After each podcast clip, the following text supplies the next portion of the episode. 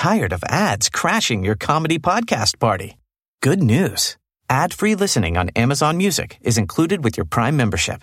Just head to amazon.com slash ad-free comedy to catch up on the latest episodes without the ads. Enjoy thousands of ACAST shows ad-free for Prime subscribers. Some shows may have ads. Rebag, your premier destination for luxury resale. Elevate your style with our curated collection of bags, watches, and fine jewelry. At Rebag, quality is our priority. Each piece meticulously vetted and verified by experts, ensuring your investment is nothing short of perfection. Buy and sell finds from the world's top brands, including Hermes, Chanel, and Cartier.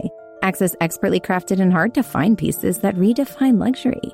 Your next investment awaits at Rebag. Get 10% off your first purchase with code REBAG10. That's 10% off the luxury you deserve. Don't miss out.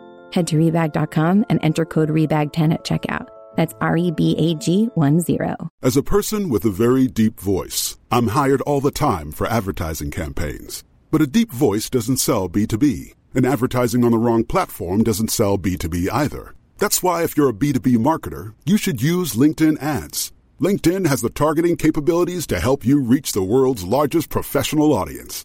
That's right, over 70 million decision makers all in one place. All the big wigs, then medium wigs, also small wigs who are on the path to becoming big wigs.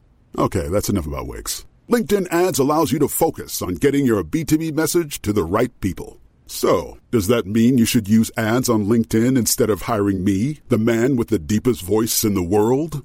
Yes. Yes, it does. Get started today and see why LinkedIn is the place to be to be. We'll even give you a $100 credit on your next campaign. Go to linkedin.com slash results to claim your credit. That's linkedin.com slash results.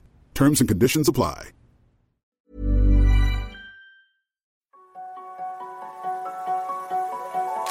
Bienvenue sur Limitless Project, le podcast qui explore les mystères de nos super pouvoirs et cherche comment les libérer. En discutant avec des scientifiques, médecins, sportifs ou entrepreneurs, je veux comprendre quels sont les secrets de la performance humaine et découvrir les meilleurs hacks pour optimiser ma vie, mes capacités et ma longévité. Si toi aussi tu veux exploser ton potentiel et améliorer ta santé, abonne-toi au podcast et rejoins ma newsletter pour recevoir chaque mois mes plus incroyables découvertes. Adaptabilité. S'il devait y avoir un mot pour décrire un état de santé optimal, ce serait celui-ci. La capacité du corps à s'adapter en toute situation à son environnement.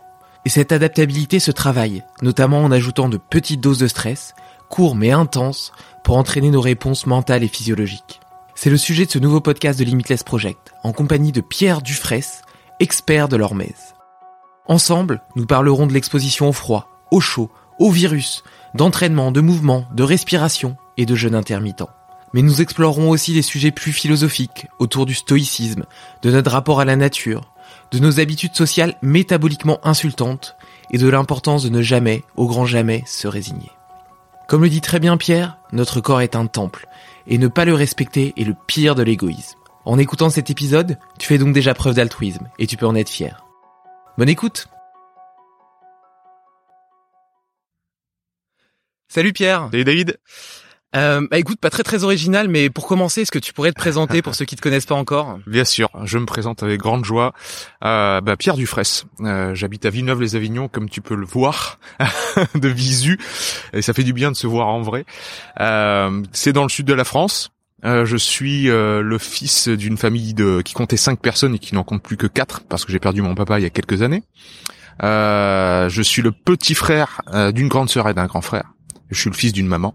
Voilà, ça c'est vraiment le plus important que je viens de poser là. Après, euh, eh ben j'ai un parcours assez euh, éclectique, on va dire. Euh, je suis passé par euh, le Japon où j'ai vécu six ans. Je suis passé par le monde du business. Euh, je suis encore entrepreneur parce que je, j'ai plusieurs euh, entreprises dans le monde de, de l'environnement. Mais ce qui me caractérise et ce pourquoi je suis généralement connu sur Internet, c'est Verisme TV. C'est mon travail de thérapeute. Donc premièrement de naturopathe. Ça a été mon premier travail et ça reste ma formation de cœur, celle que j'utilise au quotidien, c'est les fondations de ma pyramide. Et par-dessus ça, bah, j'ai été formé, j'ai, fait des, certifications et des, euh, euh, j'ai passé des diplômes d'état de préparateur physique, préparateur mental. Euh, je suis allé voir certains grands coachs sportifs comme Christian Thibaudot, Ido Portal. J'étais formé à la posturologie par Mathieu Boulet, qui est devenu un ami par la suite. Bref, je suis passé un petit peu partout Méthode Strong Fit aussi beaucoup.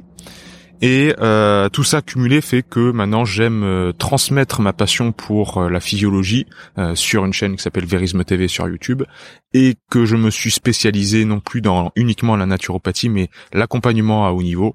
donc c'est club de sport, sportif pro, individuel. voilà, voilà à peu près qui je suis.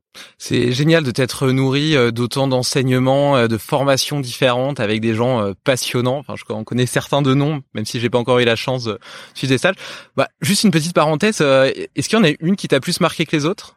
Oui, oui, oui. Euh, Laquelle? Maurice Dobar, le Yoga Tumo. Euh, il y a avant et après. On m'avait déjà prévenu, je passe un coucou à un autre David, David Tan de, de Life Force, qui est un, de mes grands frères de cœur, euh, qui m'avait dit euh, si tu vas chez Maurice, euh, il y a avant et après. C'est c'était vraiment sa phrase. Et, et donc Maurice Dobar, c'est le maître du yoga Tumo, qui est reconnu par les Tibétains. c'est le seul en Occident. Le yoga Tumo, c'est le yoga du froid qui est très popularisé par Wim Hof de nos jours. Et euh, Wim Hof, j'adore sa méthode, hein, bien sûr, mais euh, Maurice quand même, il est français déjà, donc ça, ça fait plaisir de le dire. Il a fait tous ses records de bain dans la glace, exposition au froid dans les années 50, 70, etc. Et euh, il est allé au Tibet se former auprès des, des, des moines tibétains qui pratiquent ce yoga du froid. Et c'est le seul qui était reconnu comme maître du Tumo, parce que le Tumo, ça ne se transmet que de maître à élève oralement, et pas par écrit. Et euh, quand je suis allé me former chez lui euh, dans les Alpes italiennes, dans la vallée d'Aoste, c'est des expositions au froid toute la journée. Euh, c'est un marathon mental parce que tu enchaînes les assises dehors par moins 20, moins 25. tu enchaînes par les randonnées dehors, toujours en maillot de bain, dans la neige. Tu enchaînes par les bains dans l'eau glacée, le lac gelé, etc. Et il n'y a pas une seconde où ton corps, toutes les cellules de ton corps ne te demandent pas d'arrêter et toi tu continues au mental. Et, euh, et là, là il se passe des choses en toi, euh, bon bah qui se passeraient peut-être jamais dans ta vie si tu avais pas vécu ça. Et j'en suis ressorti vraiment euh, complètement transformé, vraiment à énormément de sens du terme, au point où je, je, me rappelle être rentré chez moi et avoir commencé à raconter ça à ma mère et, fondre en larmes, vraiment en le racontant, tu vois. Donc ouais, ça, Maurice, c'est c'est à part. Après, Ido Portal, Ido Portal, euh, j'ai trouvé un philosophe, alors que je m'attendais à voir euh, le maître du mouvement, etc. Ça c'est clair, il l'est. Mais qu'est-ce qu'il est pertinent par euh, sa verbe, c'est transcendant, c'est vraiment très inspirant. Voilà, il y en a plein, hein, il y en a plein, mais c'est ouais, des grands maîtres qui m'ont beaucoup nourri. Ouais, super, super. Écoute, j'espère avoir la chance un jour de suivre l'une de leurs conférences ou l'un de leurs stages. Ouais. Euh, de toute façon, on va reparler un peu tout ça, du froid, de l'hormèse, etc. C'est quand même ton cheval de bataille et, et c'est une des raisons principales pour laquelle j'avais envie de discuter avec toi. Néanmoins, avant, je voudrais te remercier mmh. bah, de participer à ce podcast, podcast et puis aussi de me permettre de le faire en pleine nature. Souvent, je regrette de constater qu'on passe nos vies dans des boîtes. Mmh. Euh, J'ai presque l'impression qu'on s'est mis nous-mêmes en prison et qu'on est enfermé à l'extérieur de notre environnement naturel, comme si nous-mêmes on était dans un zoo. Et euh, tu me donnes l'occasion de me reconnecter un peu à la nature pour enregistrer ce podcast. C'est la première fois que je le fais. Je trouve ça génial. Et, euh, et du coup, ça m'évoque une première question. Euh, quel rapport est-ce que tu entretiens avec la nature? Comment est-ce que tu essaies de te reconnecter justement Parce que c'est aussi lié au sens, à, ton corps, à, toi-même. Comment est-ce que mmh. tu essaies d'être plus à l'écoute de toi-même, de ton corps et, et d'entretenir cette connexion avec le monde qui t'entoure, l'univers? Mmh.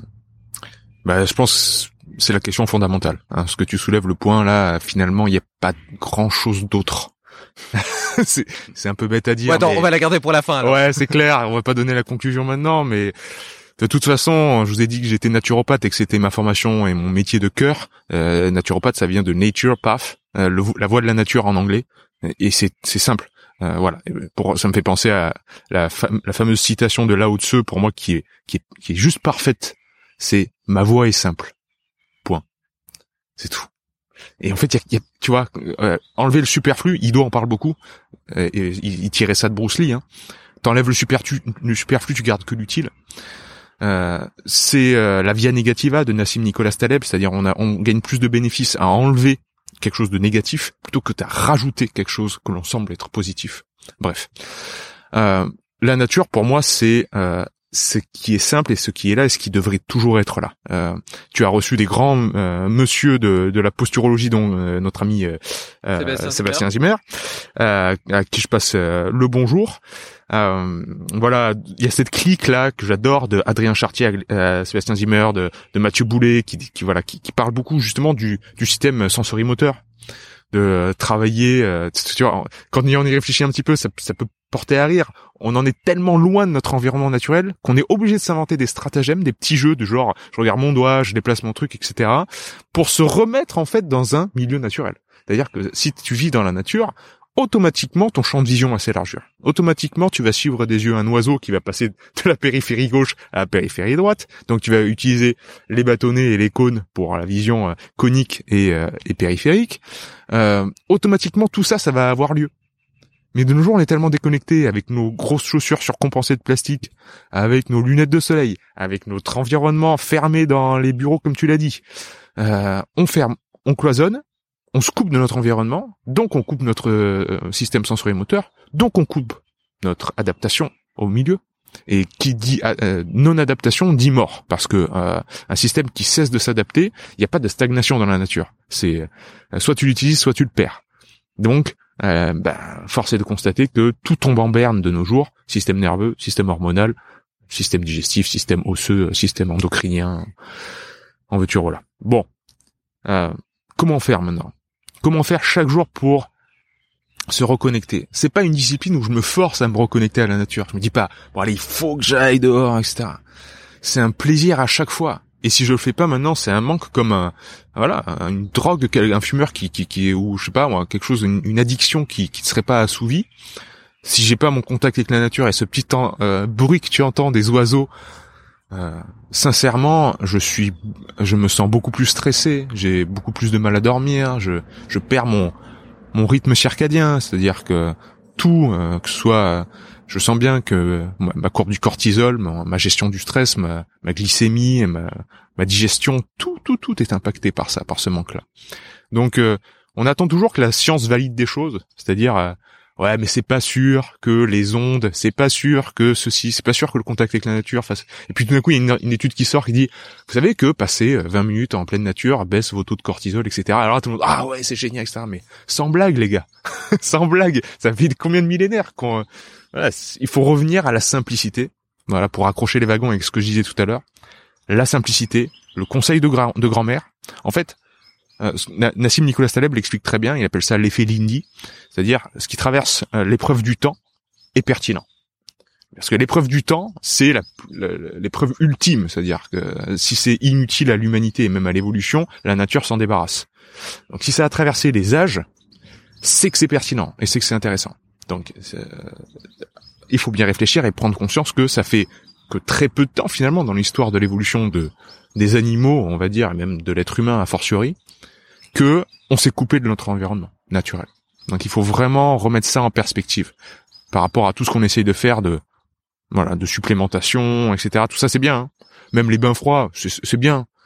Mais à côté de, de ce qu'est le contact avec la nature, je pense que c'est peanuts.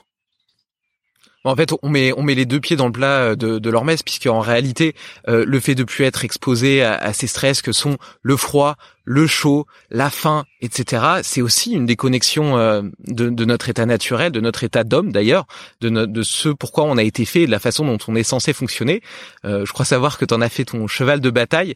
Est-ce que d'abord tu pourrais m'expliquer déjà pourquoi cet, effet, cet excès de confort euh, peut être euh, négatif? Pourquoi est-ce mhm. qu'il pourrait diminuer la résilience euh, de notre système immunitaire? Pourquoi est-ce qu'il pourrait enlever ce référentiel mental et, et, favoriser le stress chronique? Mhm. Et ensuite me dire comment le stress peut être positif? Parce que dans nos sociétés, le stress il est toujours vu comme quelque chose de négatif, quelque chose à fuir. Pourquoi aller rechercher le stress? Comment est-ce que ça peut nous rendre plus forts et plus heureux? Ouais. Vous avez trois heures devant vous Bah au moins deux. non, ouais, c'est euh, c'est sûr que ça a été le le, le cœur de mon travail euh, depuis, euh, depuis depuis pas mal d'années maintenant quand même. Euh, la loi de l'Hormèse, c'est très simple. Hein, c'est un, un, système biologique qui a été découvert en, enfin, qui a été pour la première fois ce terme est utilisé en 1888 par un, un biologiste et surtout toxicologue qui s'appelle Hugo Schulz et qui s'amusait juste à mettre des poisons sur une levure pour voir si les champignons ça les tuer ou si ça allait renforcer. Et il s'était rendu compte qu'une toute petite dose de poison faisait pulluler en fait les levures, elle se démultipliait. Mais trop de doses tuait toutes les levures. Donc en fait, une petite dose stimule, mais une grosse dose tue. Euh, ça, c'est la, loi de Schulz, euh, je sais plus quoi. Bon, bref, vous trouverez sur Wikipédia très facilement. Euh, de ça, on, a découlé euh, donc le terme d'hormèse. Hein, c'est lui qui l'a utilisé pour la première fois. et en fait, c'est tout simplement pour expliquer comment un organisme vivant se renforce quand il est stimulé par un, un agent stressant et qu'après derrière ça, il y a une phase qu'on appelle d'intégration, de repos, tout simplement. Alors, on parlait tout en, off tout à l'heure de, sport et de musculation. En fait, les pratiquants de musculation, ils connaissent très bien ça. Toi qui as reçu Rudy Koya sur euh, le podcast, euh, voilà, vous en avez sans doute déjà parlé. La prise de masse musculaire, on appelle ça la surcompensation musculaire. C'est-à-dire, je passe une grosse phase catabolique dans ma salle de sport où je soulève de la fonte. Euh, pour dire les choses euh, très grossièrement et pas rentrer dans les détails, euh, je, je, détruis, je crée du dommage et je mets des guillemets partout parce que c'est voilà, il y aurait encore des choses à expliquer derrière ça, mais je crée du dommage en tout cas musculairement au niveau de mon métabolisme, etc. Donc euh, une phase catabolique où on détruit plutôt qu'on construit. Et en fait, ce, cet état de choc qu'on va connaître, il va, y avoir, il va y avoir une surcompensation face à ce stress qui va dépasser en fait le point de départ. C'est-à-dire le lendemain, si j'ai fait une grosse séance de sport, je, je, mange bien, je dors bien, le lendemain je me réveille, j'ai normalement plus de masse musculaire, un tout petit peu, hein, d'un jour à l'autre, c'est pas grand chose, mais j'ai plus reconstruit que ce que j'avais la veille. Donc, mon point d'arrivée a dépassé mon point de départ. Et ce gain-là, c'est l'hormèse. Donc euh, les plantes, euh, les animaux, euh, tout le monde connaît ça. C'est-à-dire vous prenez une plante, vous la mettez dans un environnement où le milieu est un peu plus hostile, par exemple vous la mettez en montagne, vous augmentez son altitude, etc. Soit elle meurt parce que le choc était trop fort, soit ça se situe juste à sa limite adaptative, c'est-à-dire elle pouvait juste s'adapter à ce nouvel environnement, et pour s'y adapter, elle a, elle, a, a dû renforcer en fait son système. Donc elle a développé voilà un système plus résilient. Alors qu'est-ce que ça veut dire pour nous maintenant? Ben, Ça veut dire que euh, quand on s'expose euh, enfin, on en revient au bon sens de la nature, mais quand on vivait au contact de la nature H24, on était euh, assujetti au changement de température des, saisons, de la nuit, du jour, etc. Et donc on connaissait des moments où euh, bon ben on se gelait quoi, carrément. on passait des moments de, de très grand froid où le froid c'était la mort. Donc il fallait trouver une caverne, il fallait trouver un abri, il fallait construire quelque chose, etc. Là, le corps, bon, bah, il met en branle tout un tas de, systèmes adaptatifs que sont, euh, voilà, le système nerveux, le système hormonal, euh, même le système immunitaire, pour se rendre plus fort. Parce que si tu te rends pas plus fort à ce moment-là, bah, tu, tu, décèdes. Hein. C'est tout aussi simple que ça. C'est toujours le corps, il est toujours dans cette perspective de survie. Alors, ce qui est sympa depuis quelques années, c'est que on a la science qui vient nous prouver ça. Donc euh, ils ont étudié les, par exemple les nageurs en eau froide euh, dans les pays nordiques. Ils se sont rendus compte que non seulement ils ont beaucoup plus de natural killers et d'autres euh, types de globules blancs, mais en plus la réponse est plus virulente quand il y a un, un élément pathogène qui rentre. Ça, ça a été montré avec l'expérience de, de Wim Hof où on lui a injecté Escherichia coli, donc une voilà une, bactérie euh, qui se loge généralement au niveau de l'estomac euh, et euh, grâce à sa technique de respiration, de visualisation, etc., il a su stimuler son système nerveux sympathique, lui qui s'expose régulièrement au froid et qui fait des techniques de respiration, pour ne pas avoir du tout de symptômes. C'est pas du tout qu'il a éteint son système immunitaire, c'est qu'il a suractivé parce que euh, les, organes euh, lymphoïdes que sont la rate, euh, la moelle osseuse, etc., ils réagissent en fait à la présence de noradrénaline et d'adrénaline, les neuromodulateurs du système sympathique. Donc, en gros, si vous êtes stressé, tout de suite, ces neurotransmetteurs, ils vont stimuler par exemple la rate ou d'autres, ou le thymus, pour relâcher des globules blancs dans, la circulation et combattre un aliment, voilà, un pathogène qui serait entré dans le système. Ça, c'est juste pour le froid mais euh, on imagine très bien qu'un danger, un animal sauvage qui nous court après, ou un adversaire tout d'un coup qui nous arrive dessus, ça va demander une réaction extrêmement puissante de survie à l'organisme, qui si et seulement si se, peut se reposer après, euh, va se renforcer. Maintenant, on met cette, euh, cette analyse en perspective, donc cette, cette loi de l'hormèse qui est un principe de la nature. Donc les principes, ils sont tout, ils ont toujours été là, ils s'imposent à nous. Hein. Les règles, c'est nous qui nous les imposons à nous-mêmes. Mais les principes de la nature, ils sont là. Maintenant, on prend ces principes-là et cette histoire que je viens de vous raconter avec comment vit l'homme aujourd'hui. on se rend compte que toutes les règles, cette fois-ci pas des principes, mais des règles qui s'est imposé à lui-même, c'est-à-dire, je dois manger à midi parce que je travaille de 8h à, à 11h30 et puis je reprends à 13h donc je dois obligatoirement manger à midi. C'est-à-dire je mange plus du tout parce que j'ai faim. Je mange plus du tout parce que j'ai trouvé ma propre nourriture. Je mange parce que c'est la doctrine actuelle, c'est la doxa quoi, c'est comme ça c'est le système. Euh, je me couche à 23h parce que les films c'est de 21h à 23h. Pas du tout parce que le soleil se couche. Euh, en hiver, je mets une doudoune et du chauffage à la maison parce qu'on m'a toujours dit qu'il fallait faire comme ça et puis ma mère elle m'a acheté des doudounes dès que j'étais petit donc euh, voilà.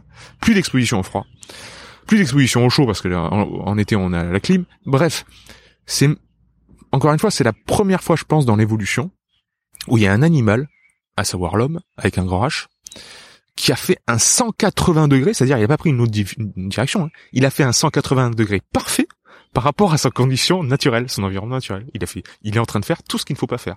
C'est, ah, euh, moi, ça me fait halluciner, c'est aberrant, tu vois. Non, j'en suis presque, à, tu vois, quand on marche dans la rue, tout à l'heure, on était dans Villeneuve, etc. Et juste, tu prends le temps d'observer un individu lambda, tu dis, mais, euh, les chaussures, les vêtements, les montres, le portable dans la poche. Maintenant, le portable dans la poche, c'est une extension du corps, c'est-à-dire on dirait que c'est une troisième jambe. les, gens l'ont continuellement dans la poche. Ça me fait, euh, ça me fait beaucoup réfléchir actuellement, vraiment. C'est abyssal même comme genre de réflexion. Euh, c'est pas très, euh, comment dire, positif les idées qui me viennent et les pensées qui me viennent quand j'observe ça. Même si je suis optimiste pour la suite. Mais euh, voilà, bref, c'était une longue longue histoire pour euh, pour parler d'Hormèse et de de ce fait que euh, l'absence de stress tue les meilleurs. Et nous sommes les meilleurs. Hein. C'est-à-dire que le cortex humain, le cerveau humain, c'est un truc de fou. Hein. On n'est pas. L'évolution a donné un, taux de complexité à tout ça qui est faramineux. On est capable de faire un podcast maintenant et de parler, de philosopher, toi et moi. Enfin, c'est incroyable. Mais on est en train de tuer les meilleurs en l'absence de perturbation. Il nous faut de la volatilité, c'est-à-dire il nous faut de l'élément hasardeux dans notre environnement. Et euh, on nous vend le contraire depuis euh, au moins au moins 50 ans, c'est-à-dire la linéarité. Faites un crédit, achetez une maison, achetez une voiture, euh, ayez juste 1500 euros, 2000 euros par mois comme salaire. La linéarité est partout. Et ça, c'est mortifère. Écoute, euh, super introduction, ça m'évoque euh, 50 000 trucs euh, et je me dis que ça va être difficile de, de, de sélectionner ce sur quoi j'ai envie de rebondir. Entre euh, le fait que quand je promène le chien, mon chien le matin, je vois les gens surhabillés alors qu'il fait hyper chaud en réalité, et simplement parce qu'ils se posent pas la question et qu'ils se disent que de par le fait que le soleil est pas encore levé, il faut forcément mettre un pull et un manteau.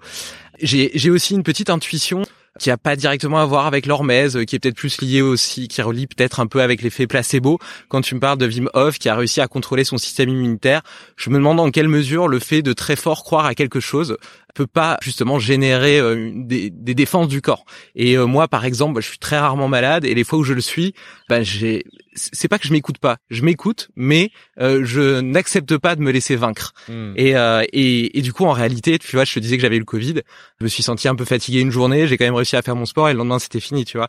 Après, bon, il y a plein de gens qui ont eu des formes légères et je suis pas du tout en train de dire que c'est grâce à mes habitudes, routines de vie et pensées hyper fortes que j'ai réussi à combattre le Covid.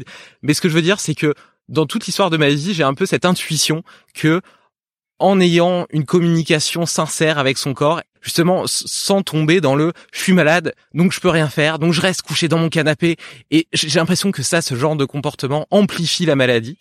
Donc voilà, donc ça m'évoquait ça aussi. Euh, hmm. Après, on, euh, je, ouais, rapidement parce que sinon on va on va, on va on va trop digresser. je, retourne sur l'hormèse avant qu'on parle des, des différentes lois de l'hormèse que tu que tu proposes pourquoi est-ce qu'on pourrait pas considérer que les stress qu'on a au quotidien dans notre travail euh, ne pourraient pas remplir hmm. cet objectif-là? C'est vrai que c'était la deuxième partie de ta question tout à l'heure, donc tu as raison de revenir là-dessus.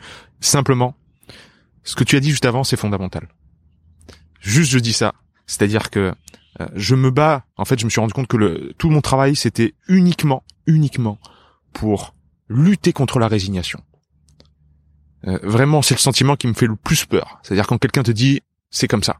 Et notre génération, la génération de nos parents, on a à peu près le même âge, elle est vraiment née de ça. Euh, elle, a vraiment, elle porte ça, c'est-à-dire, oh bah tu sais, c'est l'âge. Oh tu sais, c'est comme ça. Il est mort de vieillesse. Voilà, il a, tu sais, avoir le diabète comme ça, c'est comme ça. Ils sont fatalistes, ils sont résignés parce que ils viennent d'un d'un moment après d'après-guerre où ils ont grandi où c'était très top-down, c'était très pyramidal, où le, journal de France 2 de 20 heures avait, euh, c'était la vérité établi et on ne pouvait pas le questionner. Et nous, notre génération euh, est beaucoup plus euh, à, à, checker les informations, un peu moins, il y a des, des gros filtres à bullshit. Euh, il y a des bons côtés et des mauvais côtés, hein, mais la résignation, c'est vraiment ce qui est mortifère. Bref.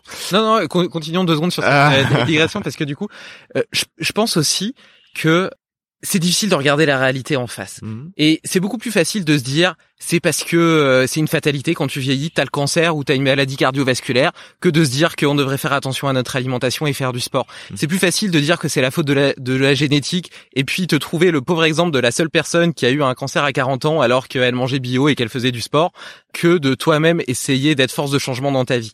Et parce que dans la tête de beaucoup, le fait de remettre en cause radicalement leur façon de vivre, quelque chose qui fait profondément peur, je pense. Parce qu'en réalité, et donc du coup, la, première approche, ça va être de, la méfiance, euh, voire de la jalousie, parce qu'ils s'en sentent pas capables eux-mêmes. Alors qu'en réalité, une fois que bah, tu considères ta vie, ton corps, euh, comme un comme la chose la plus précieuse que tu es, dans laquelle la seule chose qui vaille vraiment dans le dans laquelle tu dois investir, mhm. eh bien, euh, tu te sens hyper aligné avec tout et tu te sens euh, plus en forme, plus énergique, etc. Et c'est pas du tout une privation que euh, de pas aller manger euh, chez McDo ou de pas prendre une cuite tous les soirs. Bien sûr. C'est il y a un grand retour en force en ce moment d'une philosophie qui de cœur aussi qui m'a qui m'a assez chamboulé il y a quelques années qui est le stoïcisme.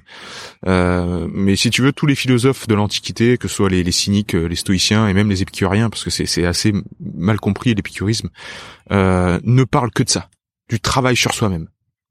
Euh, Sénèque, quand dans Lettre à Lucilius, euh, Lucilius, je, le cite souvent ce passage parce que pour moi il, m'a chamboulé. Euh, Lucilius lui dit euh, bon ben en ce moment euh, voilà je je travaille sur moi-même quoi, j'étudie, je bouquine, je, vraiment je, je, suis assidu etc. Et Sénèque répond tu me dis que tu travailles sur toi-même et rien ne me fait plus plaisir. Pour moi, tout cheminement personnel, s'il ne conduit pas à une méta-analyse, c'est-à-dire de l'analyse de sa propre analyse, il est caduque. Enfin, en tout cas, il, perd un peu son essence. Euh, il c'est, pas facile parce que on, nous propose un monde qui va à l'encontre de ça. C'est-à-dire, euh, euh, on nous propose que de la diversion, des écrans, de la télé, le smartphone. Le smartphone, j'en ai parlé, mais c'est voilà, c'est, sans arrêt, sans arrêt, une diversion euh, de, de, de ne pas regarder vers l'intérieur de soi et ses propres pensées. Donc euh, dans ce monde-là, oui, c'est euh, comme tu l'as très bien dit, c'est très complexe, très complexe de se remettre en question, euh, de penser bon ben est-ce que je fais bien les choses, est-ce que c'est juste? Hein Marc Aurèle disait il y a une seule question qui compte, c'est en tout temps demande-toi si c'est juste, c'est tout. Et voilà, c'est comme là haut les choses sont simples en fait. Mais tant que tu t'es pas posé avec toi-même alors c'est sûr que euh, ça peut passer par une sorte d'épiphanie, par un moment très fort, comme le stage avec Maurice Dobar que j'ai fait, euh, mais ça peut être aussi comme Eckhart Tolle qui s'est juste mis dans un parc et qui a eu une illumination tout seul euh, par la méditation. Ça peut être aussi, je sais pas moi, par une séance de sport que vous allez faire. Mais se transcender par l'effort, se transcender par la pensée ou se transcender par le contact avec autrui, rajouter du contact humain et penser à ses propres pensées, tout ça, ça doit mener vers, en fait, euh, ce que tu décrivais tout à l'heure, c'est-à-dire euh, l'écoute de soi-même. Hein, on en parlait déjà euh, en off avant de commencer. depuis que je m'écoute moi-même, c'est waouh, c'est en fait il y a, rien d'autre quoi. Hein. C'est, à dire il, faut que j'ai une, philosophie de vie qui me qui me remette en question, où je me remets moi-même en question un peu tous les jours. qui, ça me permet d'avancer en fait. Ça me permet de ne pas me reposer sur mes acquis, de voir ah bah ça c'est une erreur en fait. J'étais à l'habitude où je fais telle chose, là je me suis comporté comme un crétin, là j'ai bien agi, là c'était cool. et si t'as pas ça dans ta vie, si t'as pas, si t'es pas le, le, capitaine de ton propre bateau, bon ben, euh, tu vas te faire mener par le bout du nez partout. Et c'est vrai que la crise actuelle, on peut voir un comportement moutonnier un peu, voilà, euh, généralisé. Euh, ça, ça met en exergue un petit peu tout ça. C'est-à-dire, pour moi, c'était très révélateur. Et, et j'en parlais beaucoup avec des amis. C'est-à-dire que tout, tout ce qu'on a mis en place jusqu'à maintenant, c'était des temps qui étaient relativement faciles. Puis là, il y a eu une crise, il y a un moment assez dur. Et c'est dans les moments difficiles où il faut sortir les armes. J'avais, on avait l'impression, on se disait, en fait, on s'est préparé depuis tant d'années pour ce moment-là. Et on voyait tous les gens qui s'étaient pas préparés. C'est-à-dire complètement décontenancés. Qu'est-ce qu'il faut faire oui. Mais qu'est-ce qui, qui dit la vérité? Où est-ce que, où est-ce que cache la vérité? Parce que dans les médias, dans dans Internet, etc., dans les mêmes canaux de nos jours, Étienne Klein en parle beaucoup, euh, circulent information, avis, opinion, fake news, euh, tout et n'importe quoi. Comment, comment tu fais la différence là? Et si t'as si t'as pas le recul de, de, te voir, de considérer tes propres actes et tes propres pensées, comment tu fais pour naviguer là-dedans? C'est c'est c'est la galère. Et je comprends que les gens derrière ça bah, se réfugient, euh, réfugient, comme tu dis, dans la facilité. C'est-à-dire bon bah là j'y comprends rien, ce qui se passe. Apparemment il y a des gens qui qui comprennent mieux que moi parce que apparemment ils ont un costard cravate ou ils passent à la télé, donc il faut que je les écoute. Eh ben je me mets en posture complètement passive. Et euh, c'est normal, ils ont pas l'info. Et ils ont pas fait le travail sur eux-mêmes avant. Donc il y a, pas du tout à les, à les fustiger ni quoi que ce soit, à leur reprocher quoi que ce soit. C'est juste que ils ont été moulés par un environnement qui leur permettait pas ça. Donc ce que tu fais, le travail de podcast, ce que j'essaye de faire aussi, tout ça où on essaie de reprendre en fait les rênes de notre vie et donner des billes en fait aux autres, euh, je pense que ça peut changer le monde. Euh, en toute sincérité, hein. il n'y a pas un moment où tu sais, ça me fait toujours penser, je cite toujours ça, c'est quand on était petit, il y a un, dessin animé qui s'appelait Minus et Cortex. J'adorais ce dessin animé où t'as as deux souris de laboratoire qui sont qui, qui, parlent entre elles et il y a un crétin et un génie et le, génie évidemment c'est Cortex.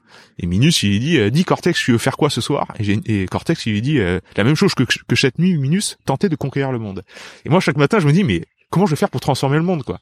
Et euh, si tes rêves ils, sont pas assez grands pour te faire peur c'est qu'ils sont pas assez grands hein. il faut il faut vraiment que ce soit effrayant quoi. Donc avec cette perspective là je pense qu'on peut changer le monde toujours en en proposant aux gens une autre voie que celle de la résignation tout simplement Génial. Génial. Euh, bon, D'ailleurs, euh, j'en profite encore pour faire une mini digression, mais là c'est juste une question. J'avais entendu parler, il me semble, que tu travaillais sur des livres euh, pour enfants afin de leur permettre de comprendre la physiologie et de justement prendre les décisions qui sont importantes pour eux, parce que justement pour changer le monde, bah ça commence peut-être par changer l'éducation des prochaines générations. C'est un point qui me touche particulièrement parce que je suis jeune papa, j'ai une petite fille de 5 mois et j'ai envie du meilleur pour elle. Alors du coup, je vais te poser deux questions en une. La première, c'est est-ce que ce projet de livre est toujours d'actualité Et la seconde, on va pas y passer une heure, mais s'il y a une chose fondamentale que tu voudrais me conseiller de faire pour essayer d'offrir le meilleur départ dans la vie possible à ma fille, wow. serait-il? Oh, La responsabilité que tu mets sur les épaules là. euh, alors, il va falloir que, que je mesure ma, ma réponse. Parce que si je te donne un mauvais conseil et que dans dix ans tu me dis eh oh ma fille euh, c'est devenu n'importe quoi à cause de toi. Ouais, j'ai quand même mon libre arbitre hein, c'est clair c'est clair. Non non euh, alors les livres. Euh, bien sûr c'est toujours en cours. Je me suis engagé et je pèse mes mots euh, avec euh, des grands monsieur qui ont qui étaient mes héros et qui sont devenus mes amis. Donc j'ai cette chance. C'est Gunther Pauli et Idriss Aberkan je me suis engagé très fortement et euh, je pense que euh, tous les hommes avec un grand H, donc les hommes et les femmes, à un moment de leur vie, il faut qu'ils s'engagent socialement. Euh, le combat de ces grands monsieur, c'est non seulement l'environnement, ils sont connus pour ça, mais aussi l'éducation. Et moi, j'ai à cœur de, donc de travailler avec eux, et je le fais déjà, et j'ai des grosses choses à annoncer, et bientôt ce sera annoncé sur tous les médias, et j'en serai très heureux. Mais il y a aussi ce projet de livre euh, qui euh, alors pour pour les enfants il y a vraiment un truc particulier c'est euh, s'inspirer de Il est une fois la vie qui était le, dessin animé de notre enfance où on, apprenait en s'amusant. Et Vérisme TV en fait ça a commencé comme ça hein, c'est-à-dire je fais des schémas sur mon tableau et je parle à mon tableau. C'était exactement ça en fait. Et et en fait c'est une série de trois trois trois tomes donc un roman qui, qui, qui comporte trois tomes si on veut une histoire qui comprend, comporte trois tomes dans le corps humain où on suit les aventures de, de trois cellules en fait. Euh, alors il y a une c'est une neurone, euh, une autre c'est une cellule des intestins, une autre euh, non ils sont il y a deux cellules des intestins qui vont partir en fait depuis les intestins et qui vont remonter jusqu'au cerveau et qui vont vivre des aventures à la Seigneur des Anneaux si tu veux, mais dans le corps humain. C'est-à-dire ils vont aller dans, dans le foie et en fait le foie c'est une énorme ville futuriste. voilà chaque chaque organe, chaque lieu du corps est est, est romancé scénarisé vraiment comme un, un roman d'héroïque fantasy afin que euh, de 7 à 77 ans, parce que tout le monde lit Le Seigneur des Anneaux, les enfants comme les adultes, on trouve une aventure dans le corps humain et on apprend en même temps euh, en s'amusant. Et ça, c'était euh, en fait, j'y ai pensé aussi en voyant l'engouement quand j'étais adolescent et toi aussi avec le même âge qu'on a de l'engouement qu'il y avait autour de Harry Potter et du Seigneur des Anneaux. C'est-à-dire ça soulevait le monde entier. T'avais euh, les auteurs de, de des romans euh, euh, ou euh, les, les réalisateurs du film qui allaient à un endroit pour faire une première du lancement d'un des films ou quoi, il y avait la planète entière. toutes les caméras, toutes les télévisions suivaient ça. J.K. Rowling, elle est devenue la femme la plus riche euh, de, de Grande-Bretagne. Euh, enfin, c'était colossal l'engouement qu'il y avait. De nos jours, bon, on peut comparer avec Game of Thrones ou voilà certains certaines œuvres de, de, fiction, mais en fait, je m'étais fait la réflexion, je me suis dit, mais si cette œuvre-là, que toute la planète suit, transmettait quelque chose, juste par exemple la connaissance du corps humain, mais on aurait gagné. C'est-à-dire que tous les enfants sur la planète connaîtraient au moins les bases, les grands principes pour prendre soin d'eux. La santé, tu vois, au moins savoir à quoi sert le foie, à quoi sert le pancréas, à quoi sert l'estomac. Euh, donc, si je m'envoie 3 litres de soda et, euh, et du fast-food et des pizzas toute la journée, ça va peut-être pas le faire. Euh, tu vois, juste, juste des petites bases comme ça. Mais en fait, en, c'est même pas en une génération, c'est tout de suite on change le monde parce que les enfants, une fois qu'ils ont changé, et toi tu vas connaître ça bientôt, euh, ils font la loi à la maison. C'est-à-dire une fois que euh, papa, je veux plus ça, euh, à la maison je veux plus ça, c'est pas les parents qui décident, c'est les enfants. Euh, et, et, ça c'est fondamental. Donc on peut aller très très vite pour changer les choses en passant par les bons médias en fait. Donc ce projet-là de livre, j'ai écrit les deux premiers tomes. Je suis en contact avec plusieurs maisons d'édition. J'espère que ça aura lieu. Euh, J'aimerais qu'il y ait des illustrations, un petit peu par-ci par-là, tu vois, une vingtaine d'illustrations dans le roman. Donc c'est ça qui prend un petit peu de temps, mais j'espère que ça paraîtra soit cette année, soit l'année prochaine. Donc c'est en cours. Ta fille, j'espère pourra le, pourra le lire. Je t'offrirai une, version dédicacée avec grande joie. Merci. Euh, euh, deuxième partie de la question, tu m'as dit conseil. Conseil pour un jeune papa. Euh, le plus beau des cadeaux. Alors tu veux un conseil ou tu veux un cadeau à lui offrir? Bah, euh, je sais pas. Je te laisse, je te laisse l'appréciation de ce que tu veux m'offrir à moi, en tout cas. Ok. Il y a quand même euh, le travail de, de Matt Boulet, des posturologues, euh, de Sébastien, d'Adrien qu'on a déjà cité, qui est assez fondamental, je trouve. Et, le travail aussi dans les des réflexes archaïques de Paul Landon, avec qui j'interviens sur le centre de formation SSCS Training où on forme les des, des préparateurs physiques, qui est, je pense, assez fondamental. C'est-à-dire, euh, il y a des, il y a certains mouvements, euh, en particulier de 0 à 2 ans, 42 euh, mouvements vraiment que le bébé doit doit maîtriser et des réflexes archaïques aussi. et il y a une chronologie derrière ça, c'est-à-dire de 0 à 3 mois, à 3 mois c'est tel réflexe, de 0 à 6 mois c'est c'est un autre mouvement, le ramper, le lever de la tête qui va activer les muscles dorsaux, etc. Tout ça, c'est en lien avec le développement du cervelet, c'est en lien avec plein de choses, tu vois, la coordination, coordination œil-main, euh, tout ça, ça participe en fait euh, à l'établissement petit à petit de la pyramide d'apprentissage et l'aboutissement jusqu'à euh, cortex préfrontal, pensée rationnelle. Donc, si tu veux un individu qui soit en bonne santé mentale, émotionnelle, physique, je pense que soigner ces premières années de vie, par euh, justement bien checker si tout ça c'est en place, euh, c'est le plus beau des cadeaux que tu puisses lui faire. Donc euh, voilà, voilà le conseil. suis une formation, ils ont des formations en ligne, Adrien Chartier, etc. Dans le labo, le labo, si je veux. Labo RNP, ouais. Voilà, c'est ça. voilà, t'offres ça. En fait, tu t'offres ça, tu te formes, et comme ça ton bébé, tu en prends soin. Ok, super. bon, écoute, merci pour ce pour ce beau conseil. Je suis, je suis tout à fait en phase avec ça. on va essayer de raccrocher à l'hormesse du coup. Oui. donc tu devais m'expliquer pourquoi est-ce que les petits stress chroniques du quotidien mm-hmm. qu'on peut avoir dans notre travail, euh, quand on s'inquiète par rapport à nos finances, etc., ne pourraient pas jouer ce rôle d'adaptation, de résilience que, que, font euh, le froid, l'exposition au froid, la faim, etc., dont on va parler après. Ouais, t'as raison parce que c'est un point qui est très, qui est très précis à, à comprendre et euh, Lormez, euh, comprenez bien quand j'ai parlé tout à l'heure de c'est c'est ça nous a été un petit peu inspiré de la des toxicologues et voilà des biologistes qui qui mettaient des petites toxines sur des levures, c'est que c'était des stress extrêmement ponctuels, puissants et que ça devait pas s'éterniser parce qu'évidemment sinon ils tuent complètement les champignons. Euh, donc euh, par exemple l'exposition au froid, mais ça pourrait être autre chose.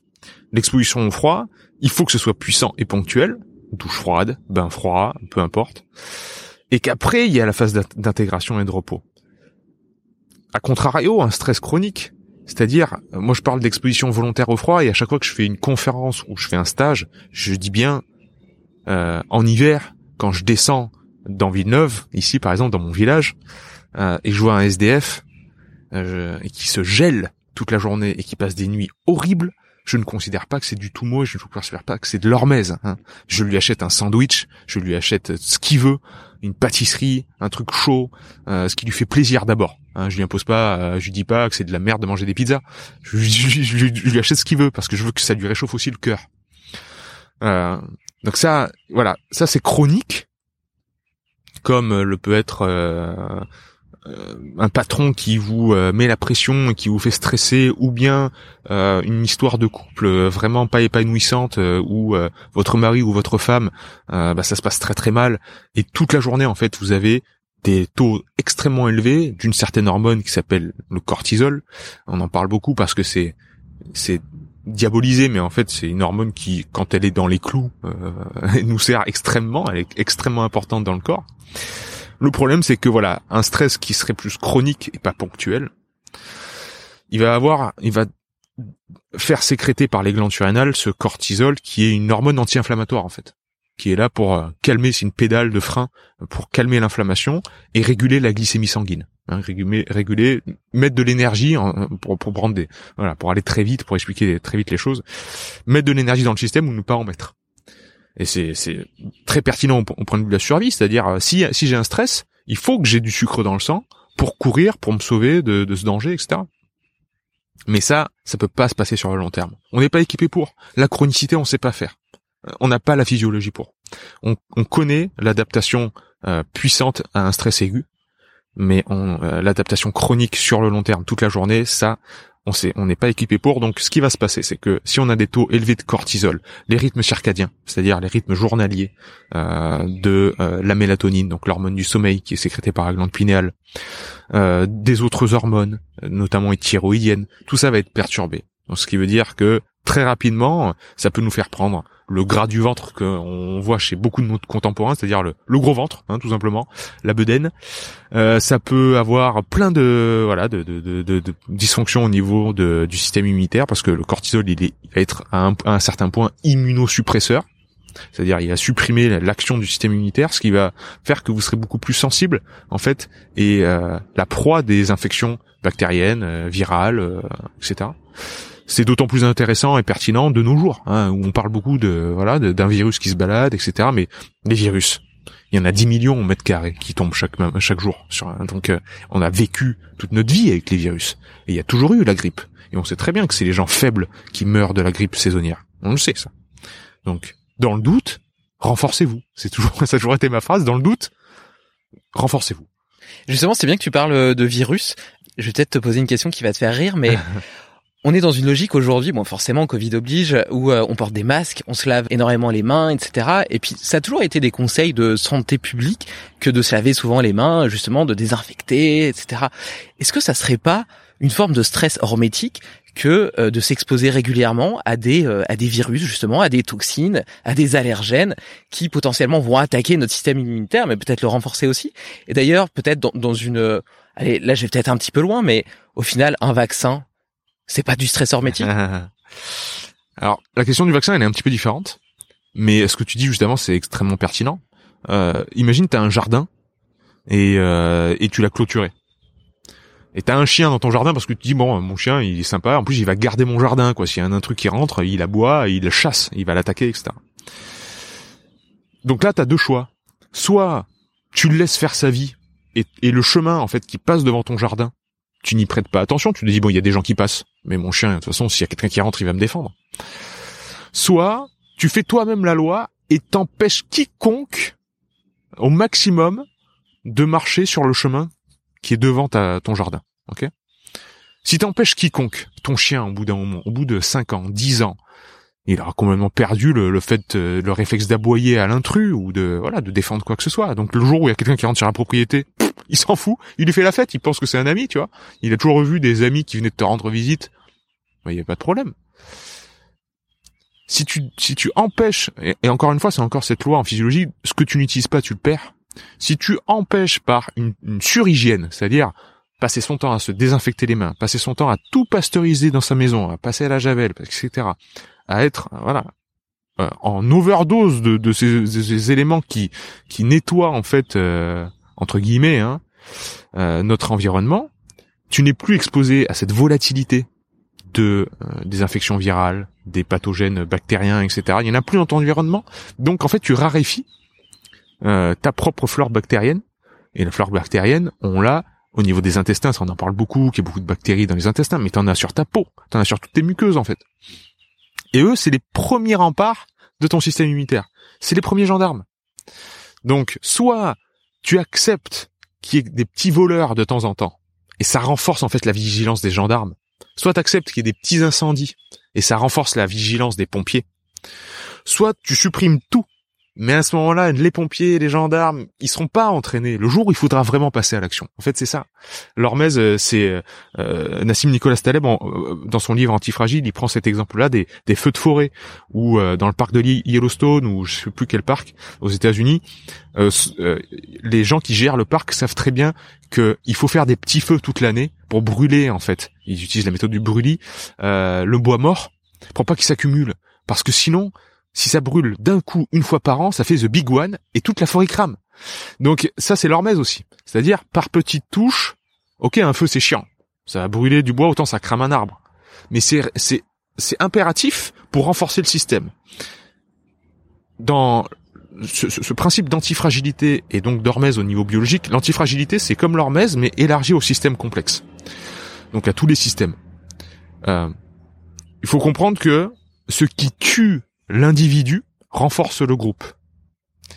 C'est parce que tu as une cellule dans ton corps qui peut être facilement tuée que tout le système va se renforcer.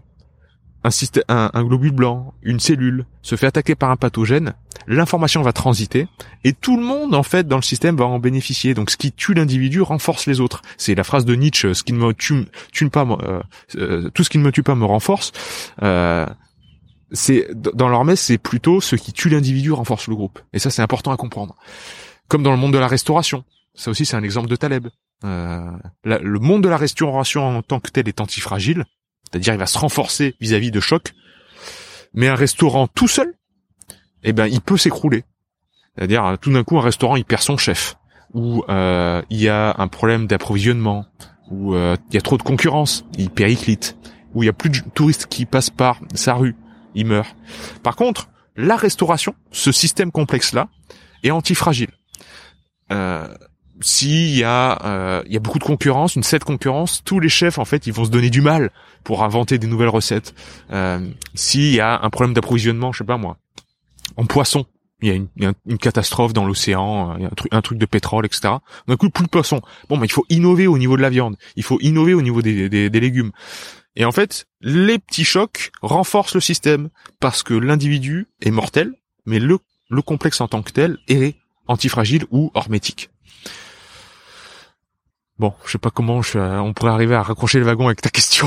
non, si, si, c'est, tu réponds, tu réponds parfaitement bien. Ouais, écoute, parlons de ces fameuses lois de l'hormèse. La, la première, c'est l'exposition au froid et au chaud. Euh, si je ne m'abuse, le froid, c'est euh, un outil qui me parle particulièrement parce que bah, déjà j'en ai parlé avec euh, Ice Mind dans le deuxième épisode. Et eh oui, Jean-François. Exactement. Et ensuite, parce que je pratique les douches froides depuis peut-être euh, un an et demi, deux ans, j'y trouve énormément de bénéfices. Ça a vraiment été un, un vrai game changer dans ma vie. Un vrai. Le chaud, par contre, c'est quelque chose qui est peut-être plus difficile à, à expérimenter. J'ai pas de sauna infrarouge, etc. Euh, bon, tu, tu, tu, peux parler de froid aussi, hein, mais, mais j'aimerais, euh, j'aimerais avoir, mhm. euh, avoir aussi ton, ton sentiment justement sur le chaud. Quel, quel type de protocole Comment est-ce que tu t'entraînes justement ta résilience avec le chaud C'est marrant le chaud parce que euh, tu vois, dans, dans, dans le froid, moi, j'aime bien me, me, documenter. Ça a toujours été une passion de, de, retracer des historiques comme ça. Le froid en Europe, euh, t'as l'abbé Kneip qui a qui a été l'un des premiers à travailler avec le froid dans en Europe de l'Est, euh, qui faisait qui était un abbé. À la base, c'était un médecin. Il s'est converti, il est devenu abbé. Euh, donc, il a abandonné son métier de médecin, mais il a continué à, continué à être thérapeute. Finalement, il prenait soin des gens uniquement par le froid. Donc des, des, des, bains de siège, des bains de, de pieds, euh, des, euh, des bains complets évidemment, de froid. Et il soignait tout le monde comme ça. Et, les médecins lui couraient après, ils disaient c'est quoi ce, ce fou furieux qui soigne les gens, il est même voilà. Mais comme il était plus médecin, il était juste abbé, il faisait ça gratuitement, il était inattaquable. Donc t'avais avais cet abbé là qui était très intéressant. Kneip s'écrit K N E I 2 P et euh, t'avais en Russie le médecin de, euh, si je dis pas de bêtises, de Lénine, ouais, de Lénine, qui euh, avait son passe au Kremlin. C'était, il était considéré comme un demi-dieu. Et il soignait lui, par contre, tout le monde avec le chaud. Donc tu vois, c'était complètement l'inverse. Et il faisait des, euh, des bains hyperthermiques, les bains Salmanov. Salmanov, donc c'était son nom, euh, le monsieur de la qu'il appelait la capillothérapie, donc la, la thérapie des microcapillaires, c'est-à-dire les tout petits euh, tout petits capillaires, tout petits tuyaux sanguins qu'on a au bout des doigts dans les extrémités du corps. Euh, c'est c'est une tuyauterie qui est euh, beaucoup plus importante que les grosses artères euh, qu'on a au, niveau du noyau en fait du corps. Et dans ça circule euh, voilà la grande majorité de notre sang. Et il disait bien si, si vous n'avez pas de d'élasticité par rapport à ça, si vous prenez pas soin de ces, ces petits tuyaux là pour qui, qui font circuler le sang, qui est le liquide nourricier du corps, ben vous allez à l'encontre de plein de problèmes de santé. Donc il faisait ouvrir cette, cette tuyauterie par la vasodilatation que provoque le chaud, c'est-à-dire l'ouverture des capillaires sanguins, le diamètre augmente. Comme ça, le sang circule jusqu'à la périphérie du corps. Ça, c'est ce qui se passe quand tu rentres dans un bain chaud ou quand tu fais un sauna. Alors le sauna à infrarouge, il monte pas en température, donc je suis un petit peu moins fan. Il y a apparemment des effets, mais les études sont euh, un coup oui, un coup non. Alors euh, voilà, je préfère le sauna finlandais sec qui monte la température. Et c'est très intéressant de voir que euh, le corps il met en branle des, mécanismes de défense qui sont relativement similaires au froid, bien que le froid reste plus puissant. C'est-à-dire que le froid, le corps il considère ça c'est la mort. Tu rentres dans le froid, bain froid, etc. Il dit il faut pas qu'on reste là parce qu'on va on va clamser quoi. Alors que un sauna tu rentres, dis bon c'est chaud, mais je peux m'en accoutumer quoi. J'y vais mais c'est pas non plus l'alerte. Ouais, t'as une espèce de, de shoot de stress euh, dans le froid que que t'as pas dans le chaud. D'ailleurs, euh, si tu peux avoir n'importe quel problème, n'importe quoi qui qui te pollue l'esprit, il suffit que t'ailles dans un bain d'eau gelée et paf, c'est ça. Tout s'arrête. C'est le vide qui se fait et là tu te reconnectes à ta respiration, à toi-même et euh, vraiment euh, voilà, t'es propulsé dans l'instant présent et c'est d'une efficacité redoutable. Et même si tu connais ça, même si tu maîtrises le truc, maîtriser entre guillemets, maîtriser dans le sens où tu connais, tu connais la réaction, etc. Donc ça te fait moins peur. Ça marche à chaque fois. Hmm, c'est ça. C'est formidable. Ah ouais. Tu as, tu as tout dit. C'est que Wim Hof, il a des, il adore avoir des punchlines et des t-shirts. Euh, où il marque euh, Cold is my master. Tu vois des trucs comme ça, c'est absolument injouissif. Mais c'est exactement ça, c'est-à-dire que on se met tellement de masques de nos jours. Euh, là, on a sans doute un masque tous les deux hein, par rapport à, qui l'on est. Euh, moi, j'ai mis mon masque Verisme TV, euh, etc. YouTube, tout ça. Toi, t'en as mis un autre peut-être. Après, je vais aller dans centre-ville. Bon, ben, on connaît pour autre chose. Tu vois, j'ai des interactions qui sont différentes. Après, avec ma famille, c'est encore différent. Finalement, quand est-ce qu'on est vraiment soi-même? On est peut-être un mélange de tous ces masques. Voilà, on est un mélange de tout ça. Mais j'aime à dire que dans ce stress intense du froid, tous les masques tombent. Et bon, avec de la situation actuelle, c'est pas un mauvais jeu de mots, mais euh, c'est impressionnant. Et euh, je, à chaque fois que je dis ça, je cite, je peux pas m'en empêcher, je cite Matrix, qui est quand même une école de la vie, où t'as euh, le un, combattant qui dit à Neo, euh, si tu veux, euh, tu veux voir l'oracle, mais d'abord il faut que tu me combattes. Et Néo, il dit, mais pourquoi je vous connais pas? Pourquoi il faut, il faut qu'on se combatte? pourquoi il faut qu'on se batte? Et l'autre, il lui dit, euh, parce que si tu veux vraiment connaître quelqu'un, combat-le.